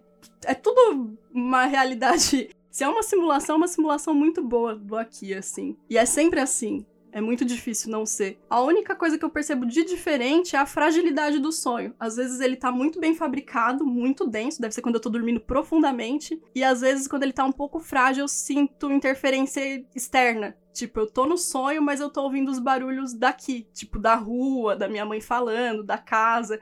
Aí fica mais fina, né? A linha. Aí ou eu acordo de vez, ou ele volta a ficar profundo de novo. Acho que tem muito a ver com a qualidade do meu sono também. Cara, é, tem gente que recebe sigilo em sonho, né? Já ouvi falar, mas você mesmo, o negócio de, de te Sim. passarem um mudra é um- uma espécie disso. Aquele negócio que, tipo, que eu disse numa vez que eu fui atacada e tive uma reação de tipo, ó, oh, faz isso, era uma coisa parecida com o que você recebeu. Você recebeu um download, aqui teve um pop-up. Não, não, calma aí. Apareceu o Morfeu, eu tava numa realidade branca, apareceu várias armas. Ao invés de ele me dar uma bazuca, ou ele me deu uma posição de mão. O que para mim é muito interessante. Uma posição de mão. Pois é, para mim o que deram foi tipo assim, ó, faz isso com energia. E tipo assim, ó, funcionou, né? Esse sigilo não precisa ser. Te dá um conhecimento oculto. Você recebeu um conhecimento oculto, André. Eita, rapaz. Você unlocou um mudra. Rapaz. E gente perdendo tempo em ordem esotérica e eu tendo download de sonho de graça. Porra, bicho, eu não tô nem pagando mensalidade da Mas Zord. foi só um, um, um, A primeira é de graça, depois você tinha que Ah, é verdade, eu comprei o livro, eu fui. Eu, eu, eu me... o, o problema do Mané é que ele se acha o malandro. E aí essa é que. Opa! Vou comprar o livro, porque ele vai me ensinar os segredos. E aí eu me. Não, o livro é bom, o livro é bacana. Mas... É isso que eu ia falar, tipo, porra, não o livro é piada. Bom naquelas também, né? Um pouco datado, talvez, né? Pode ser só um bando de louco também. né? Então, como esse podcast aqui, né? Pode ser um monte de gente querendo fazer terapia e gravando podcast. Pode ser um monte de coisa. Mas, gente, é... inclusive falando de sonho, né? Porque é bastante terapêutico aqui também, né? Mas, por exemplo, uma coisa que me marcou muito, por exemplo, com a Ju, é que eu tive um sonho com ela que eu não vou nem contar pra vocês. Mentira. É, teve uma vez que a gente terminou de gravar o Magicando. Não existe a pandemia, por enquanto. É, a gente gravou aqui em casa. E a gente terminou com um tema que tava super empolgado. E a gente marcou de, de aparecer em sonho na minha casa, né? Não sei como será possível que eu tranquei a porta. Não quero. Eu lembro disso. ninguém- E aí, eu e a Lívia, a gente simplesmente capotou e não conseguimos fazer nada. E só acordamos na manhã seguinte. Morremos. E a Jujura, de pé junto, que veio aqui e se encontrou com o Vinícius. Apareceu só ela e o Vinícius. E eles ficaram tipo o. O de outra volta da sala, outra né? volta Cadê o resto? sala. Mas rolou mesmo, Ju? Ou você tava só tirando com a Rolou, minha cara? mano. Não, não, não, não, não. Porque eu me lembro, depois tem que perguntar pro Vinícius, que eu falei um negócio com ele e ele. Eu não tinha falado com ele acordado. E ele lembrou do bagulho. Então rolou Uau. mesmo. Rolou, rolou. Eu preciso. É porque eu preciso achar isso no diário. Eu lembrei de uma outra coisa em conjunto também. Eu não me lembro quem puxou esse negócio. Tipo assim, vai todo mundo sonhar junto um dia. E, tipo assim, me colocaram nesse rolê também. E eu me lembro perfeitamente, porque eu desenhei o que eu vi, mas só que, tipo, não ficou perfeito. E eu me lembro que tudo, que todo mundo tinha sonhado tinha a ver com chifres. Ah, rapaz. pode crer. Foi sua Pode suruba, crer. né? Tava todo mundo se pegando. Aí tem o Né. nasceu o chifre Não, mundo. cara, esse daí foi definitivamente um sonho que a textura era outra coisa. Tipo assim, quando eu dei de cara com a entidade, eu falei, puta que pariu. Eu até desenhei isso Boa aí. noite, meu Tem senhor. desenhado no meu. Pois é. desenhado, né? Eu não sei desenhar, mas tá lá. Mas tem mesmo, teve mesmo. Mas eu sei desenhar e eu não, cons- eu não consegui passar o, o negócio que eu vi. Foi fudido. Eu separei aqui alguns sonhos depois com vocês, quando você quiser ir, Andrei. Vamos, por favor, por favor, por favor. Teve um primeiro. Agora eu não lembro se ele foi o primeiro ou foi o segundo, porque teve um com a Ju, muito pontual. Eu sonhei com a Ju, e esse sonho ele foi super explícito, assim, ó, sem simbologia nenhuma. O sonho ele me mostrava seguinte, Explícito como, amiga? no sentido de clareza. Tá bom. Tinha a Ju, que estava vestida, né, E ela com uma roupa bem transparente, né? Essa é a clareza, conseguia ver tudo. de, de látex. Mentira, gente. Rapaz. Era Ju e o sonho era basicamente isso. Ju, Ponzilacqua, lavanda. Ju, lavanda. Ju, lavanda. Ju, lavanda. Até jogar. Tá, já entendi, já entendi. Ju, la- Ju e lavanda. Tem alguma coisa com a Ju e com lavanda que eu preciso falar pra ela. Já entendi, já entendi. Primeira coisa que eu fiz quando acordei, peguei o telefone. Eu, eu não lembro se eu já tinha gravado com vocês. Acho que eu tinha gravado um episódio só. Aí eu chamei ela e falei: Ju, sonhei com você e com lavanda. Sei lá, você precisa fazer algum negócio com lavanda, mas esteja avisada, né? E aí ela me falou na hora, ela falou, amiga, eu tava com uma puta dúvida se eu trampava com lavanda ou não. Acho que era vela, né, que você ia fazer, Ju. Sim, sim. Tipo, mexo com isso aí ou não? Faço ou não? E tava pensando. E aí ela trouxe aqui pra mim, falou: não, vai lá, faz lá. Eu falei, oxi, como assim? KKK. A Nana Mi dá garota de recado do astral. Tipo, ela deve ser o, o ponto mais fácil perto da gente, que a gente, olha, te mandaram um recado. Liga a Nana e fala, Ju, lavanda. E desliga. E você só aceita também. Porque você O sabe um que aquilo é verdade. Não tinha um roteiro. Era só Ju lavanda, Ju lavanda. Pare- Tá, tá, tá, tá, tá. Ju Parece aquele- lavanda. Aquele roteirinho daquela tirinha do Paulo Moreira, que ele tá falando dos deuses gregos. Ô Herme! Vem cá! Isso. Eu já conto, já encho o saco de todo mundo. Eu falo, porque se já tiver algum rolê pra você resolver, você já resolve. Se não tiver, amizade é a mesma. Bom, cara, isso aí é bem, é bem explícito mesmo, né, mano? Já rolou com o Keller também, uma época, eu não lembro se o Keller tava. Eu não lembro com qual entidade era, mas ele tava trabalhando em chaves pra novos lugares. E eu sonhei que eu tava andando num espaço urbano, numa cidade. Tava eu e a minha mãe. Nem tinha voltado a morar aqui com a minha mãe ainda. Trombava o Keller e sempre trombei o Keller muito em sonho. Sabe aquela coisa do hang loose? Tá passando por ele, hang loose, e cada um segue seu rolê. tá? E aí ele me parou super empolgado, assim, me cumprimentou, cumprimentou minha mãe, e veio com um dispositivo super esquisitinho, parecia um Tamagotchi. E falou: Olha isso aqui! Eu tô trabalhando com isso aqui agora! Olha que legal! E não sei o que, não sei o que. E guardou. E a minha mãe ficou super curiosa. E eu falei: Não, agora você termina de explicar pra ela aí, ó. Você mostrou o negócio, agora você explica aí. Aí ele explicou no sonho e tal, falou pra gente: beleza, beijo, beijo, tchau, tchau. Cada um segue seu rolê. Eu acordei, conversei com ele. E ele falou: Porra, mas eu tô mesmo trabalhando com uma chave pra outros lugares, pra novos mundos, não sei o que. Obrigada, não sei o que. Veio viagem de confirmação. E eu, pô, de nada. Muito maneiro, muito maneiro. Cara, não Maneiro tem. pra vocês, né? Não, não. Mas até aí tu é o. tá usando a Não, pô, agora- Railroad do astral na cabeça dos outros, né? Não sou eu. Agora eu vou fazer o seguinte: toda vez que eu fizer trabalho, que trabalhos importantes, vou ligar para Ananda. Ananda, o que, que você sonhou ontem? Você tem algum recado pra passar pra mim, Ananda? Morei com uns amigos que eu acordava de manhã, pegava meu cafezinho, sentava, a galera já tava tudo assim já. E aí, você sonhou hoje? Com o que, que você sonhou hoje? Esses dias foi com você, né, Lívia? Que eu sonhei que, tipo, você tava com muita dor, que ela tava pra foi, cá. foi pra ótimo. Eu tava super preocupada Isso. com ela com dor. Tão preocupada que ela. Você foi procurar "Puta." um remédio natural, um permeador. E. Hum. Porque ela chegou com muita dor no sonho e falou: Puta, o meu remédio tá lá em casa. E a Lívia mora relativamente longe de mim, pelo menos uma hora, assim, de distância. E aí eu tentei arrumar esse remedinho aí, né, com os brother. E eu falei: Porra, enquanto isso, enquanto não chega. E aí tinha um rio com o lírio do brejo, que é uma, é uma planta que tem uma flor que ela é levemente analgésica, levemente sedativa. Eu falei, vai comer umas flor dessa, enquanto não chega aí o seu remédio natural, pra ver se dá uma adiantada. Aí eu lembro que ela comeu e falou, nossa, parece gengibre, eu vou fazer drinks. Era, era Lívia. Não era, não era um fake cara da Lívia. Lívia. É, É a cara cara, da da Lívia, isso. É. Se tá, o bagulho tá provado, é esse. Isso é bom, É, Lívia. vou fazer um drink com isso. E ela falou, porra, eu tô com cólica, cara. tipo, tô com muita cólica. Eu tava muito na cólica. Eu, sei lá, eu fui fazer. Eu até de noite peguei e fui fazer um drink com gengibre pra mim. Simulator da, da minha cabeça é muito bom, porque ele emula a personalidade de vocês, ó, 10-10, assim, direitinho. Teve o do Venâncio, o sonho que o Venâncio. Eu tava conversando com o Venâncio por Telegram, no sonho. Ele me mandou um link e falou: Ó, abre esse link aí rapidão pra eu testar um negócio. Eu fiquei cabreira, eu falei: Não vou clicar, não, o que, que é?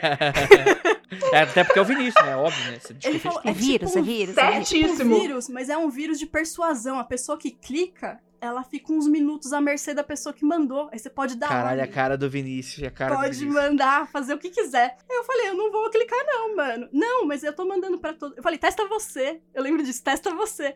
Aí ele pegou e falou, não, eu já testei, mas é que eu queria testar em grupo com todo mundo. Claro, né? Óbvio. Isso é muito ele. Isso é Não é? muito ele. Aí eu acordei e contei pra ele. É e ele muito. pode até confirmar isso depois. Ele mandou mensagem pra mim depois e falou, pô, um amigo meu falou que sonhou comigo também. E falou que eu ficava mandando ele buscar um café pra mim. E ele vinha e me dava o café, cara, sem querer. Eu falei, parabéns, funciona o link. Aí você acordou e o Vinícius te mandou um gemido nos lápis, né? É, ele, ele- quando eu contei o sonho, ele deu risada, tipo, kkk, pô, que interessante, né? Pô, parecia eu mesmo. Mas aí, tipo, quando veio o sonho do brother, aí ele falou, porra, ele tá cheio da tecnomachia. Muito bom. ele tá numa bom. tecnomagia agora. Gente, eu preciso falar uma parada. Eu queria a avaliação de vocês. Só que, cara, esse sonho, eu, eu vou Ai, contar. É um sonho de Andrei? Ih, É um sonho, eu vou contar, eu vou contar. Hum, atenção, ouvinte. E eu, eu vou contar E tem duas coisas muito graves nesse sonho. Eu vou contar a primeira de antes e vou contar a segunda depois. Do que, que é a gravidade de sonho. O primeiro é que é sonho com relação sexual. Que rolou comigo. Então, se estamos sendo maduros, homens, mulheres e pessoas de outros não binárias, tem pipi, popó e popô, todo mundo tem, tem coisinha, todo mundo é maduro aqui, todo mundo entende-se.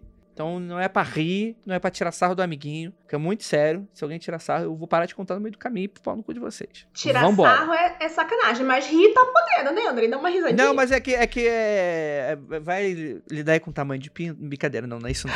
É, não, mas é sério agora, sério agora. Eu- mas eu queria muito a avaliação de vocês. Eu queria descobrir se eu fui obsidiado em um sonho. Hum.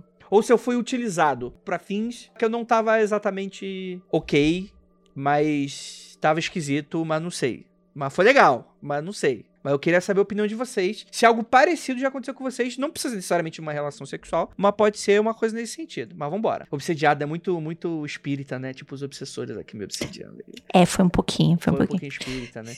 Mas vambora. V- v- vamos que tem sexo, então. Onde, onde tem espírita não tem sexo, então vambora.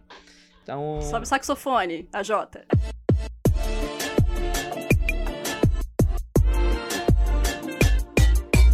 Não, mano, eu sei o seguinte. Eu sonhei que eu tava num rolê, festa underground. Eu lembro que, tipo, era um.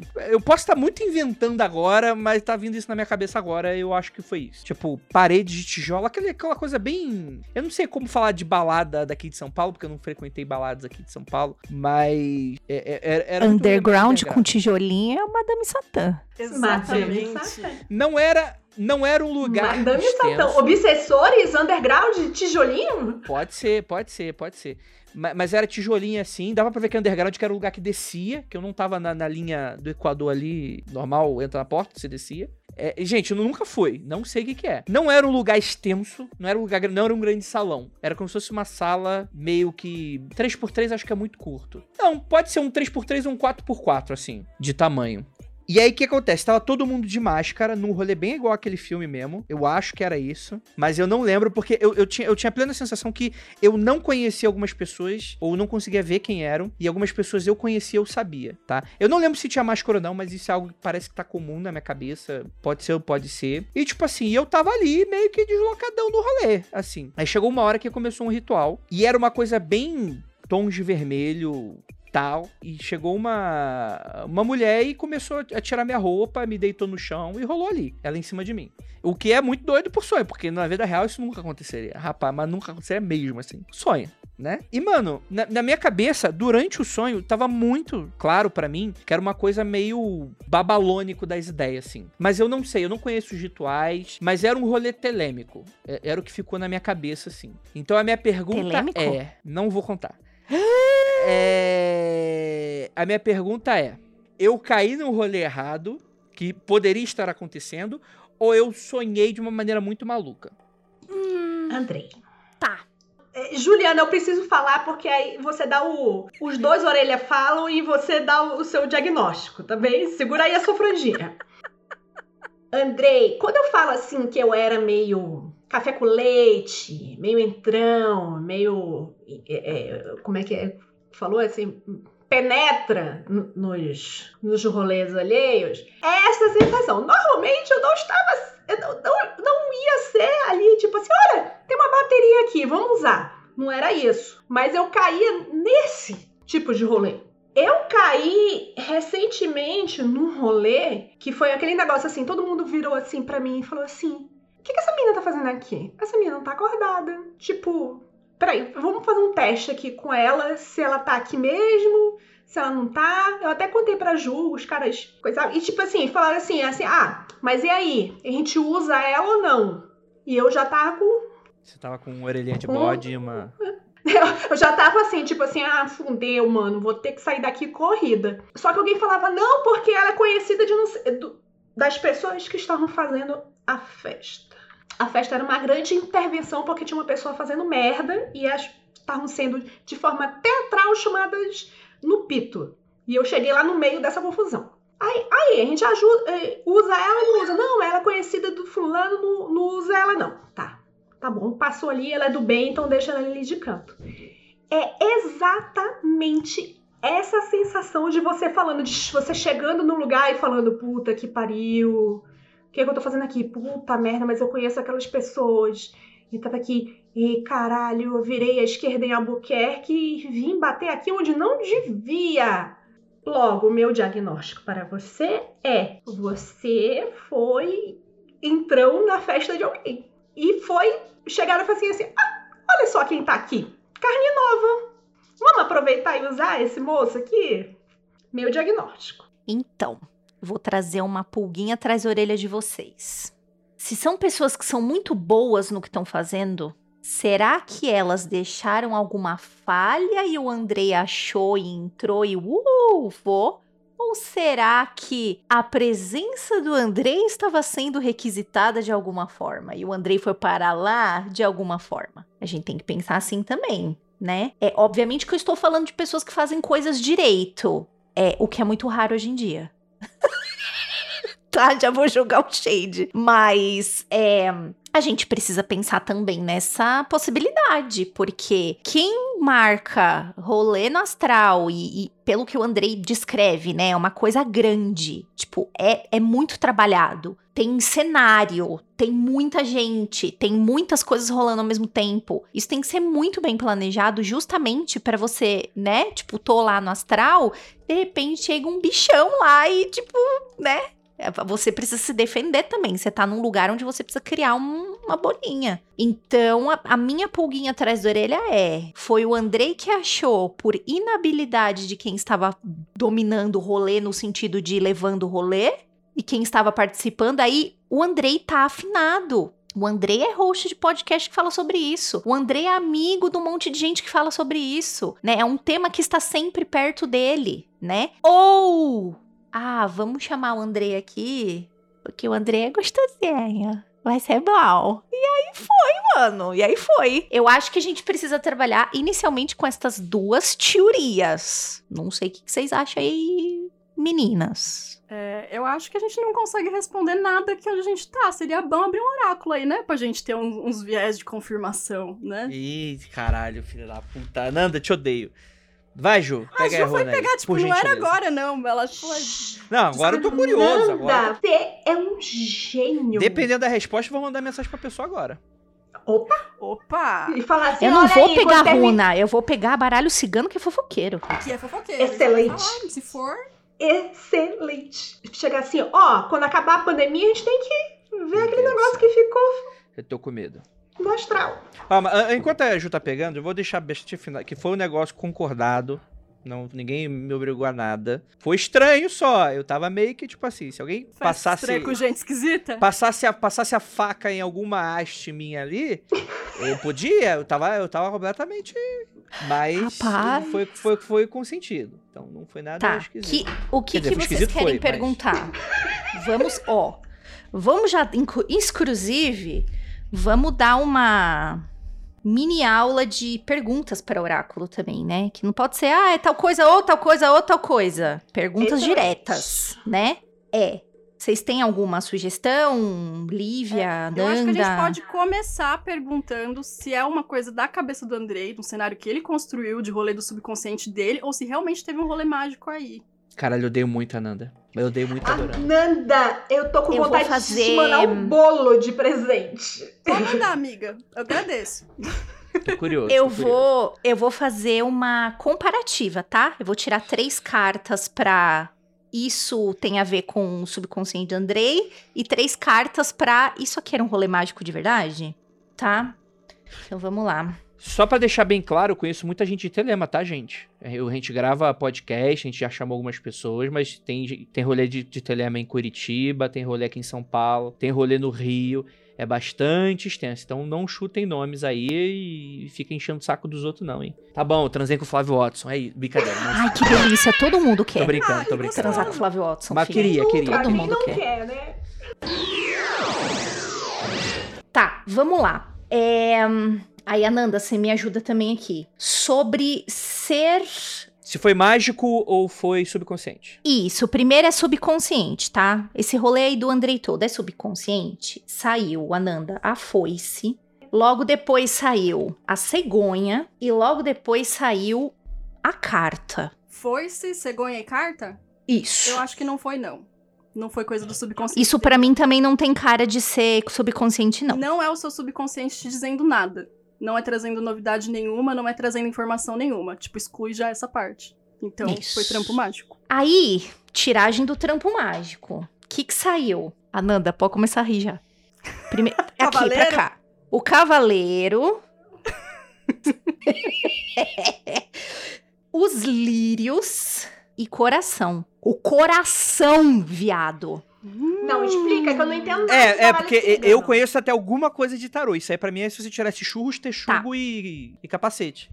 Você também me ajuda, Ananda. Deixa o microfone aberto aí. Cavaleiro fala sobre notícias que chegam muito rápido a gente. Coisas, né, é, é, que chegam muito rápido pra gente, né? Porque você tem que ver que esse símbolo é o cara do quero rápido naquela época, né? Então é uma, uma notícia, uma novidade que chega muito rápido até mim. É pra mim, é pra chegar até mim. Eu, tô, eu já tô indo um pouquinho longe aqui, Ananda. Se você discordar, fala, fala comigo, tá? Eu vou falar já disso aqui junto. Eu acho que vale a pena a gente falar dos dois juntos. Primeiro vieram os lírios e depois o coração. Eu acho que a sua. O, o seu feeling de. Talvez isso seja um trampo babalônico. Vem aqui, né? Não só, mas eu acho que vem num- num- numa, numa conjunção aqui, né? São duas cartas que falam de mulheres. São duas cartas que tem mulheres, né, aqui na representação né? Eu vejo aqui muito coração também como uma. né, com esta pergunta que a gente fez, como uma vontade de se aliar, de se juntar. O que, que você vê, Ananda? Você concorda? Parecido, acho que eu faço uma leitura assim também de algo que você não racionaliza, porém que você tem o desejo, né? Então eu acho que o que te chamou, o que te puxou intencionalmente ou não, pegou pelo desejo. E aí tem esse rolê do sexo, né? Que acho que é talvez nosso impulso menos racional, né? Aí, se você quiser perguntar se você foi realmente chamado de propósito, a gente pode Não, perguntar. é- não, sim, aí eu tô curioso. Se eu, se eu caí sem querer, eu tava fazendo feijão e invoquei Satanás, ou, ou- ou se eu. Ou se eu fui chamado. Vou receber o Veio a cartinha de Ed- Edviges, bateu aqui na janela e trouxe o convite e falou: Você está convidado a um black tie com putaria. Como é Que que delícia.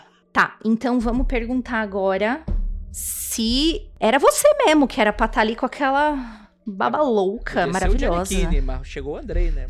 Ah, André, cala a boca! Oh, meu Deus do céu, o homem só se joga pra baixo, parece eu. Vai. O bonde da autodepreciação tá aqui, né? Tá aqui presente. Gente, Caralho, tá. Eu tô até tremendo. Ananda. Saiu a casa. Hum. Qual foi a pergunta Le- que você fez mesmo? A pergunta foi: o Andrei foi chamado de propósito? As pessoas queriam o Andrei ali. Era o Andrei ou qualquer um que passasse. Uhum. A casa, a criança. e por último, e por último a árvore. Assim, Ananda, eu vejo que era pra ser o Andrei. Sim, foi endereçado o rolê. Foi, foi assim, com o nome, endereço, CEP e tudo mais. Ananda, veja se você concorda. É, e esse endereçamento aqui, ele tem um desejo de, de aliança, né? De querer é, que isso que não faça uma primeira vez, só uma única vez. O que eu leio é que eles precisavam de um de uma concretude no trabalho que eles estavam fazendo. E o- a, a ponte dessa concretude, né, a chave pra criar essa coisa, que eu não sei o que é, é o inocente aí, a criança, o Andrei. Mas não pense, isso aqui não é inocência ruim, tá? Eu não, eu não vejo essa Mas também criança. seria, também seria, também, meu caso. Talvez por ser novato, né, por não estar dentro do rolê, talvez é- seja exatamente disso que eles precisassem, alguém de fora. Ananda, é alguma coisa tipo de sangue novo no rolê, uma pessoa nova, tipo. Talvez até uma pessoa neutra dentro do que Uma- eles falam. né? Isso, a pessoa neutra. Eu vejo como o pessoa neutra. Dessa concretude, dessa criação, né? Porque a, ma- a magia sexual tem, tem muito a ver com criação, né? Você criar a coisa, formas criativas. Então eu acho que ele entrou nesse rolê aí. Ah, que gostoso, foi usado de um jeito Ai, muito Andrei. delícia. Ousado. Gente, podem me usar à vontade. Vocês querem fazer mais alguma pergunta aqui sobre esse sonho? Andrei, Sobre algum outro? Quer perguntar Andrei. se foi bom ou se foi ruim? Se isso é legal? Foi bom pra você? Você gostou, Andrei? Foi Você legal. lembra foi da uma- sensação? Foi uma. Cara, cada vez mais se perde um pouco, assim. Mas eu, eu lembro que foi, foi legal. Foi bacana. Foi, foi uma experiência diferente, edificante. Não teve fofoca, mas foi edificante. Puta, mano. Agora é edificante que chama.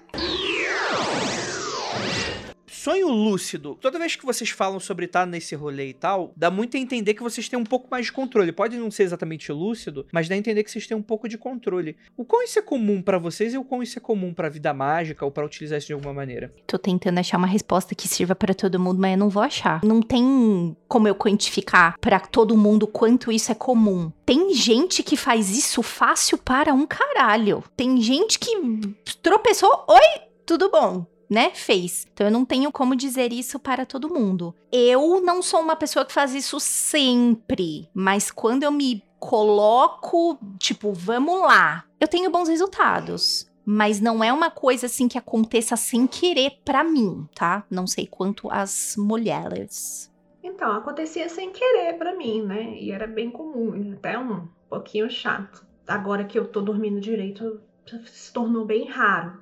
Aí, depois que eu já estou dormindo direito, a gente foi fazer uma experiência com as pomadinhas. E foi bem parecido como era meu, meu tipo de sono antes. Tipo, de você estar tá com uma sensação de você estar tá um passo acima, dos sonhos serem confusos e tal. Eu acho que a pomada seria uma coisa que ajuda para você ter sonho lúcido mais frequentemente. Normalmente os meus sonhos, eles só vão se tornar, eles começam não lúcidos e se tornam lúcidos se eu me vejo numa situação escrota e eu, tipo assim, ok, eu preciso sair daqui agora e, e eu me forço a descobrir que aquilo é um sonho e saio daquilo. Mas ser lúcido desde o início, eu, eu, acho que você precisaria de algumas ajudas. Eu precisaria de algumas ajudas. Tipo, a pomada. Eu fiz, sei lá, um, um filtro. Não, é, não era um filtro, mas enfim. Uma beberagem muito louca aqui que tava ajudando bem. E eu acho que usar esse tipo de coisa quando você precisa fazer um trabalho, quer confirmar alguma coisa, quer fazer um trabalho do lado de lá, alguma coisa assim, eu acho legal. Você não precisa fazer um super X-Men e ter isso com facilidade. Eu tenho sonho lúcido desde criança. Eu mudei minha relação com eles, né, com o passar do tempo. Quando eu era criança e percebia que eu tava sonhando, eu avisava as pessoas do sonho que era um sonho. Eu tinha essa pira, né? De, ah, não, isso aqui é sonho, nada a ver. Puxava, tipo, normalmente meu sonho de criança era sonho que eu tava na casa da minha tia, com os meus tios, sabe? Tipo, de, com visita, essas coisas. E aí quando eu percebia, eu ficava avisando todo mundo, ah, é sonho, mas isso aqui é sonho, e ninguém ligava, né? Tipo, todo mundo blasezão lá, segue a vida. E eu sempre tive muita dificuldade em acordar cedo. Muita mesmo, assim. E aí, com o passar do tempo, quando eu comecei a trabalhar, que eu precisei estudar, o que eu faço é o seguinte: e eu não sabia que isso era um exercício para ter sonho lúcido e para ter sonhos de forma geral. Eu descobri isso acidentalmente. Eu coloco vários despertadores para eu acordar, que eu demoro para despertar de fato, né? Eu acordo muito confusa, muito aérea. Keller veio aqui esses dias me trazer um negócio e ele viu o, o estado de, de, desgraçamento de cabeça que eu fico quando eu acordo. Eu coloco vários despertadores, por exemplo, se eu preciso sair da cama às 8 da manhã, 6 e meia da manhã esses despertadores começam. Aí 6 e meia, 7 horas, 7 horas, 7 e meia, até para eu ir despertando aos poucos. Depois eu fui ver no livro do Siddhartha Ribeiro, do Oráculo da Noite, que são um exercício que você faz para forçar o estado REM do sono, que é quando você sonha. Então eu venho fazendo isso ao longo dos, dos anos e tem sido mais fácil para mim ter sonho lúcido, sonhar e lembrar do que eu sonho por conta disso. Depois eu descobri que isso é um exercício. Mas assim como vocês, eu nunca começo um sonho sabendo que ele é lúcido, não, cara. Rola toda uma coisa ali, um, um roteirinho, até eu sacar que, putz, é, é, sonho. E não é sempre que eu consigo dirigir, não, e ter autonomia. Quando rola é legal, e acontecem aquelas ocasiões também que eu sinto a gravidade muito densa, não consigo me mexer muito bem. E aí, invariavelmente, eu acabo acordando, né? Aí não consigo. Socar fofinho. A Juliana vai entender. Tipo assim, é uma coisa que te perturba tanto que te faz você perceber que aquilo é sonho, porque você tá tentando socar alguém e você de repente começa Exato. a socar fofinho. Exato. Você vai xingar alguém e não sai voz. Eu procuro Esse... olhar pra mão, né? Quando eu percebo que eu tô tendo um sonho lúcido, pra eu saber se é sonho, sonho mesmo, eu olho pra minha mão. Tem, tem horas que eu não consigo, tipo, eu não consigo mexer os dedos, assim, é muito difícil. Sim. Isso aí é castanhidão total, né? Esse negócio de olhar pra mão, a técnica do olhar pra mão. Eu percebo, além do socar fofinho, que vocês morrem, que vocês tiram o sarro da minha cara aí, que eu sei, viu, seu ouvinte? Que você tira sarro aí e fica escrevendo pra mim no Twitter que eu tô socando fofinho. Eu superei, tá? Queria dizer que eu superei. Mas é, eu tenho muitos sonhos, por exemplo, que eu preciso correr. Eu tô. Eu preciso sair de um lugar e ir pro outro correndo. E eu sinto que, ai, é tão pesado, a perna tá tão pesada. E eu falo, caralho, eu preciso fazer isso rápido, vamos, vamos, vamos, vamos. Então, isso faz para eu perceber. Tipo, puta merda, essa merda é sonho, desgraça. Porque eu tento correr e não consigo correr. Só fico andando devagarinho. Sabe outra coisa que me faz perceber que é sonho, mas normalmente quando é, é isso que tá me fazendo que é perceber que é sonho, eu fico tão puta porque eu tô sonhando e não eu, eu não quero estar tá sonhando, é eu tá cansada demais para conseguir estar tá em pé no sonho. Eu tô cansada no sonho. Eu tô encostada, assim, eu tô tô morrendo assim, as pessoas estão falando comigo, eu tô deitada assim, eu tô cansada. Ai, meu Deus, como eu tô cansada, eu tenho que andar, eu tenho que dormir. Aí eu percebi que eu tô sonhando. Eu disse, mas que é o pior de todos os mundos, eu estou dormindo e eu ainda estou cansada desta caralha. Para mim, isso é uma merda. Eu acho que pode ter a ver também com o mecanismo que a gente tem, né, no cérebro que trava o corpo da gente pra gente não sair por aí sonâmbulo fazendo as coisas. Então, às vezes eu acho que a gente tá com uma potência tão grande de movimento que o corpo trava, ele fala: não, vou segurar essa filha da puta, senão ela vai sair esmurrando as pessoas, sabe? Tipo, gritando. Vou... Aí a gente sente essa trava, né? Aí eu nunca tive esse negócio de, de falar dormindo, de, de, de gritar. É, gritar, de vez, algumas vezes aconteceu, mas era porque eu tava muito zoada no, no, meu sono. E foi um sono que eu tive. Eu tinha sonhos recorrentes sobre o fim do mundo. Deve ser por isso que eu tenho uma enciclopédia prepper. De tudo que é tipo. Tudo que é sabor de fim do mundo. Tipo, alienígena, era do gelo, é tudo, tudo, doença, o caralho é quatro. Todos os sabores de fim do mundo frequentemente aconteceu. E eu tava tendo um sonho que era uma sequência de fim do mundo. Começava com Greys invadindo, eles se transformavam em zumbis. Esses zumbis de repente estavam fazendo um show com o Michael Jackson e eles eram uns zumbis meio vampiros e iam sacrificar uma pessoa lá e tal, não sei o que. E acordei no meio do show do Michael Jackson que era. Parecia aquela música que era um negócio matemática egípcia. Eu acordei, abri meus olhos, deitada assim de lado. Abri meus olhinhos e falei, mas caralho. Aí terminei de abrir os olhinhos, dei de cara com meu namorado na época. Eu dei um grito na cara dele, porque eu ainda estava sonhando, eu estava acordada, mas eu ainda estava sonhando. E o que eu vi na minha frente foi um Grey. Eu vi um Grey na minha frente. E eu dei um berro gigante. A sorte dele é que eu não tava com, sei lá, com um bastão de beisebol no ar, senão ele tinha morrido. Porque eu teria. A sorte dele é que você não deu um murrão ele. na cara dele, né?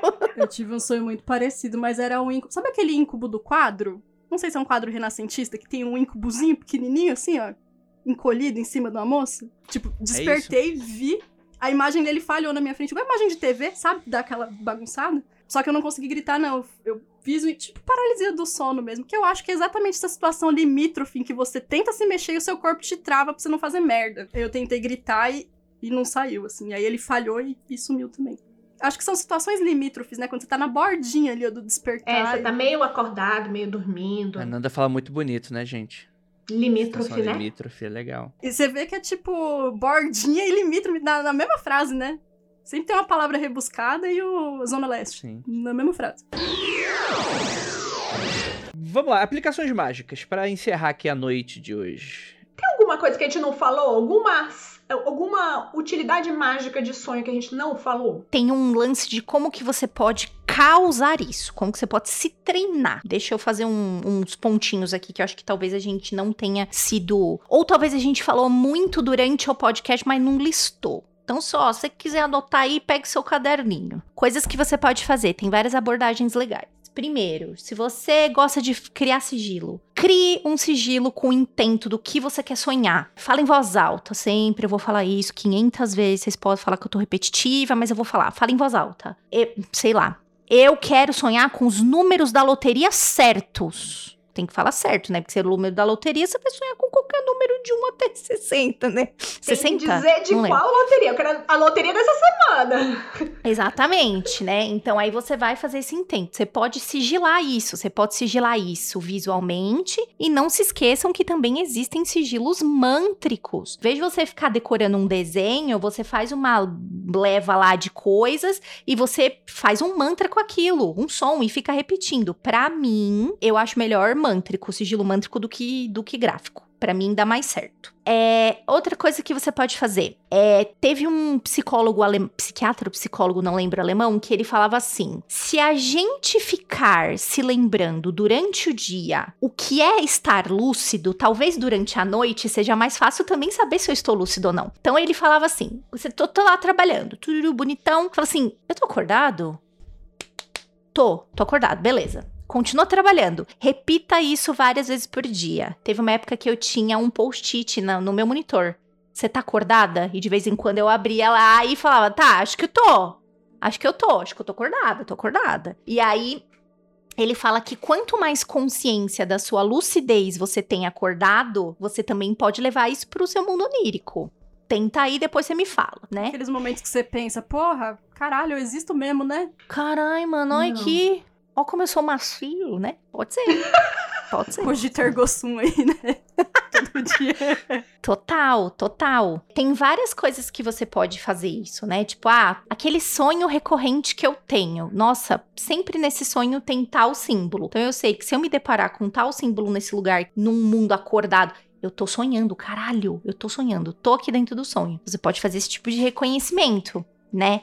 Isso são coisas que podem dar gatilhinhos em você Pra saber se você está sonhando, se você está sonhando lúcido. Tem coisas dessa forma que você pode fazer né? Mas, é, principalmente quando você quer sonhar com alguma coisa, é muito comum que você ou bote num mantrinha, ou faça o sigilo, ou antes de você dormir. Né? Tipo, deita lá, beleza. Ah, eu quero sonhar com a minha tia. Quero bater um papo com ela hoje no astral, sei lá. E aí você fica lembrando, força a tua mente a lembrar situações. Ah, quando você teve com a sua tia, o que, que vocês conversavam? O que, que eram coisas familiares em volta de vocês? Ah, a gente sentava numa mesa e sempre tomava chá. Pensa que você lembra do cheiro. Eu, até vir a pandemia, tava desenvolvendo um trabalho mágico que tinha a ver com o cheiro e tinha vários passos. E o último passo seria engatilhar sonhos nas pessoas através de cheiros. E isso eu nunca pude testar com outros, eu só pude testar comigo, porque afinal eu tô sozinha, né? Pra mim dá muito certo, muito, porque a minha memória olfativa é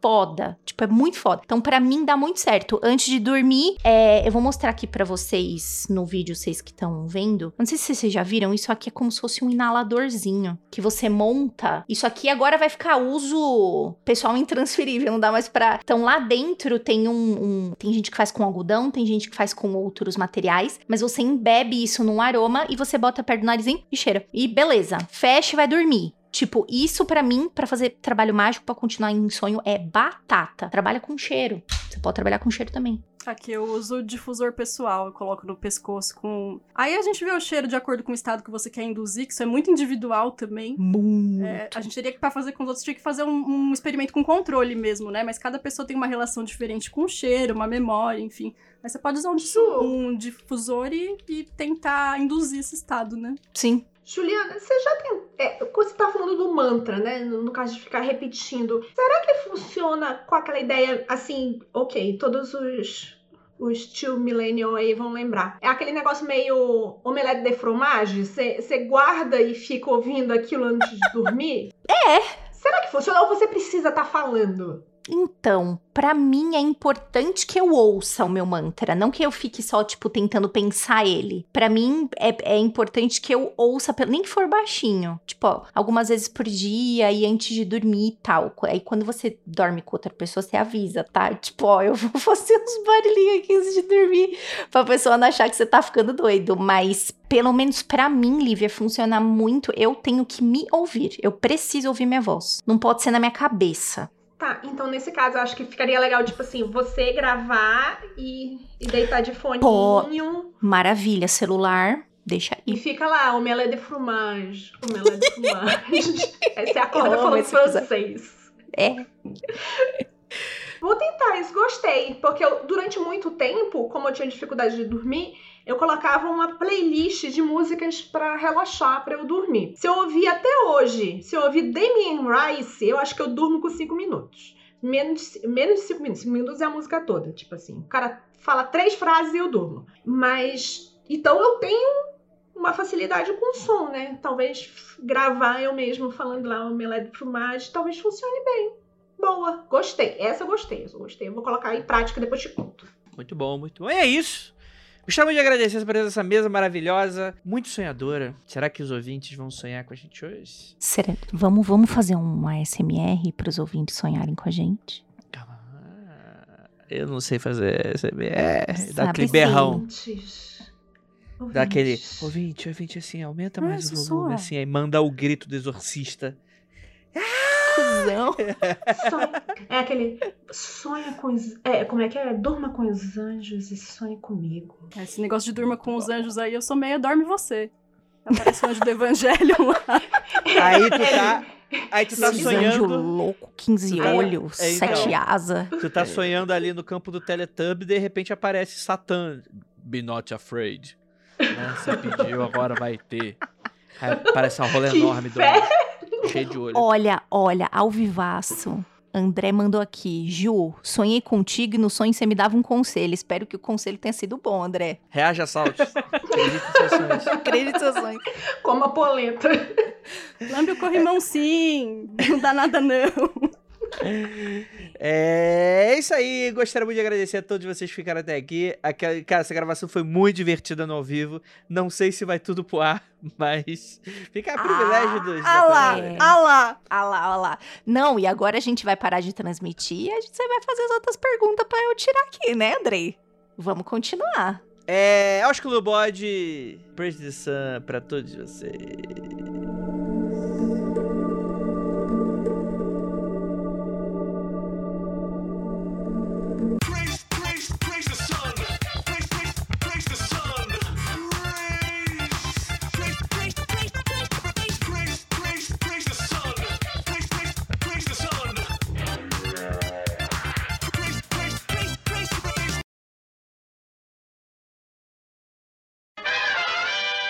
Entendi, entendi, entendi. Muito bom, né?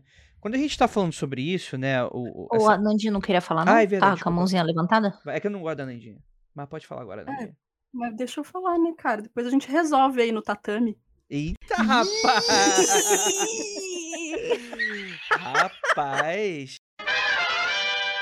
Gente, eu tive um sonho uma vez, muito louco, muito louco. Tinha um louro José gigante no meu lado, me dando aula de filosofia. Era uma coisa louca. Por quê? Porque eu dormi no sofá e tava passando Ana Maria Braga. e Ana Maria Braga era o louro José. E o louro José era o tamanho da Ana Maria Braga e os dois estavam me dando aula de filosofia. É, é, é, tipo, televisão funcionando enquanto eu tô tentando dormir, acontecem essas coisas divertidíssimas. Mas o Calhau fez uma pergunta relevante aqui. Andrei agora tem um filho no astral. Eu vou ter que pagar a estaleca pra alguém? Vai ter que pagar. É, como é que chama? Pensão astral? Sim, pensão filho? astral. Não, acho que não, Entendi. não tem jurisprudência ainda pra isso aí, não. É. Entendi, entendi, entendi. Ah, gente. Oi, Caliel, seu lindo. É, vambora, vamos. Meu Deus do céu. Tá bom, onde, onde estávamos mesmo? Eu não esperava isso.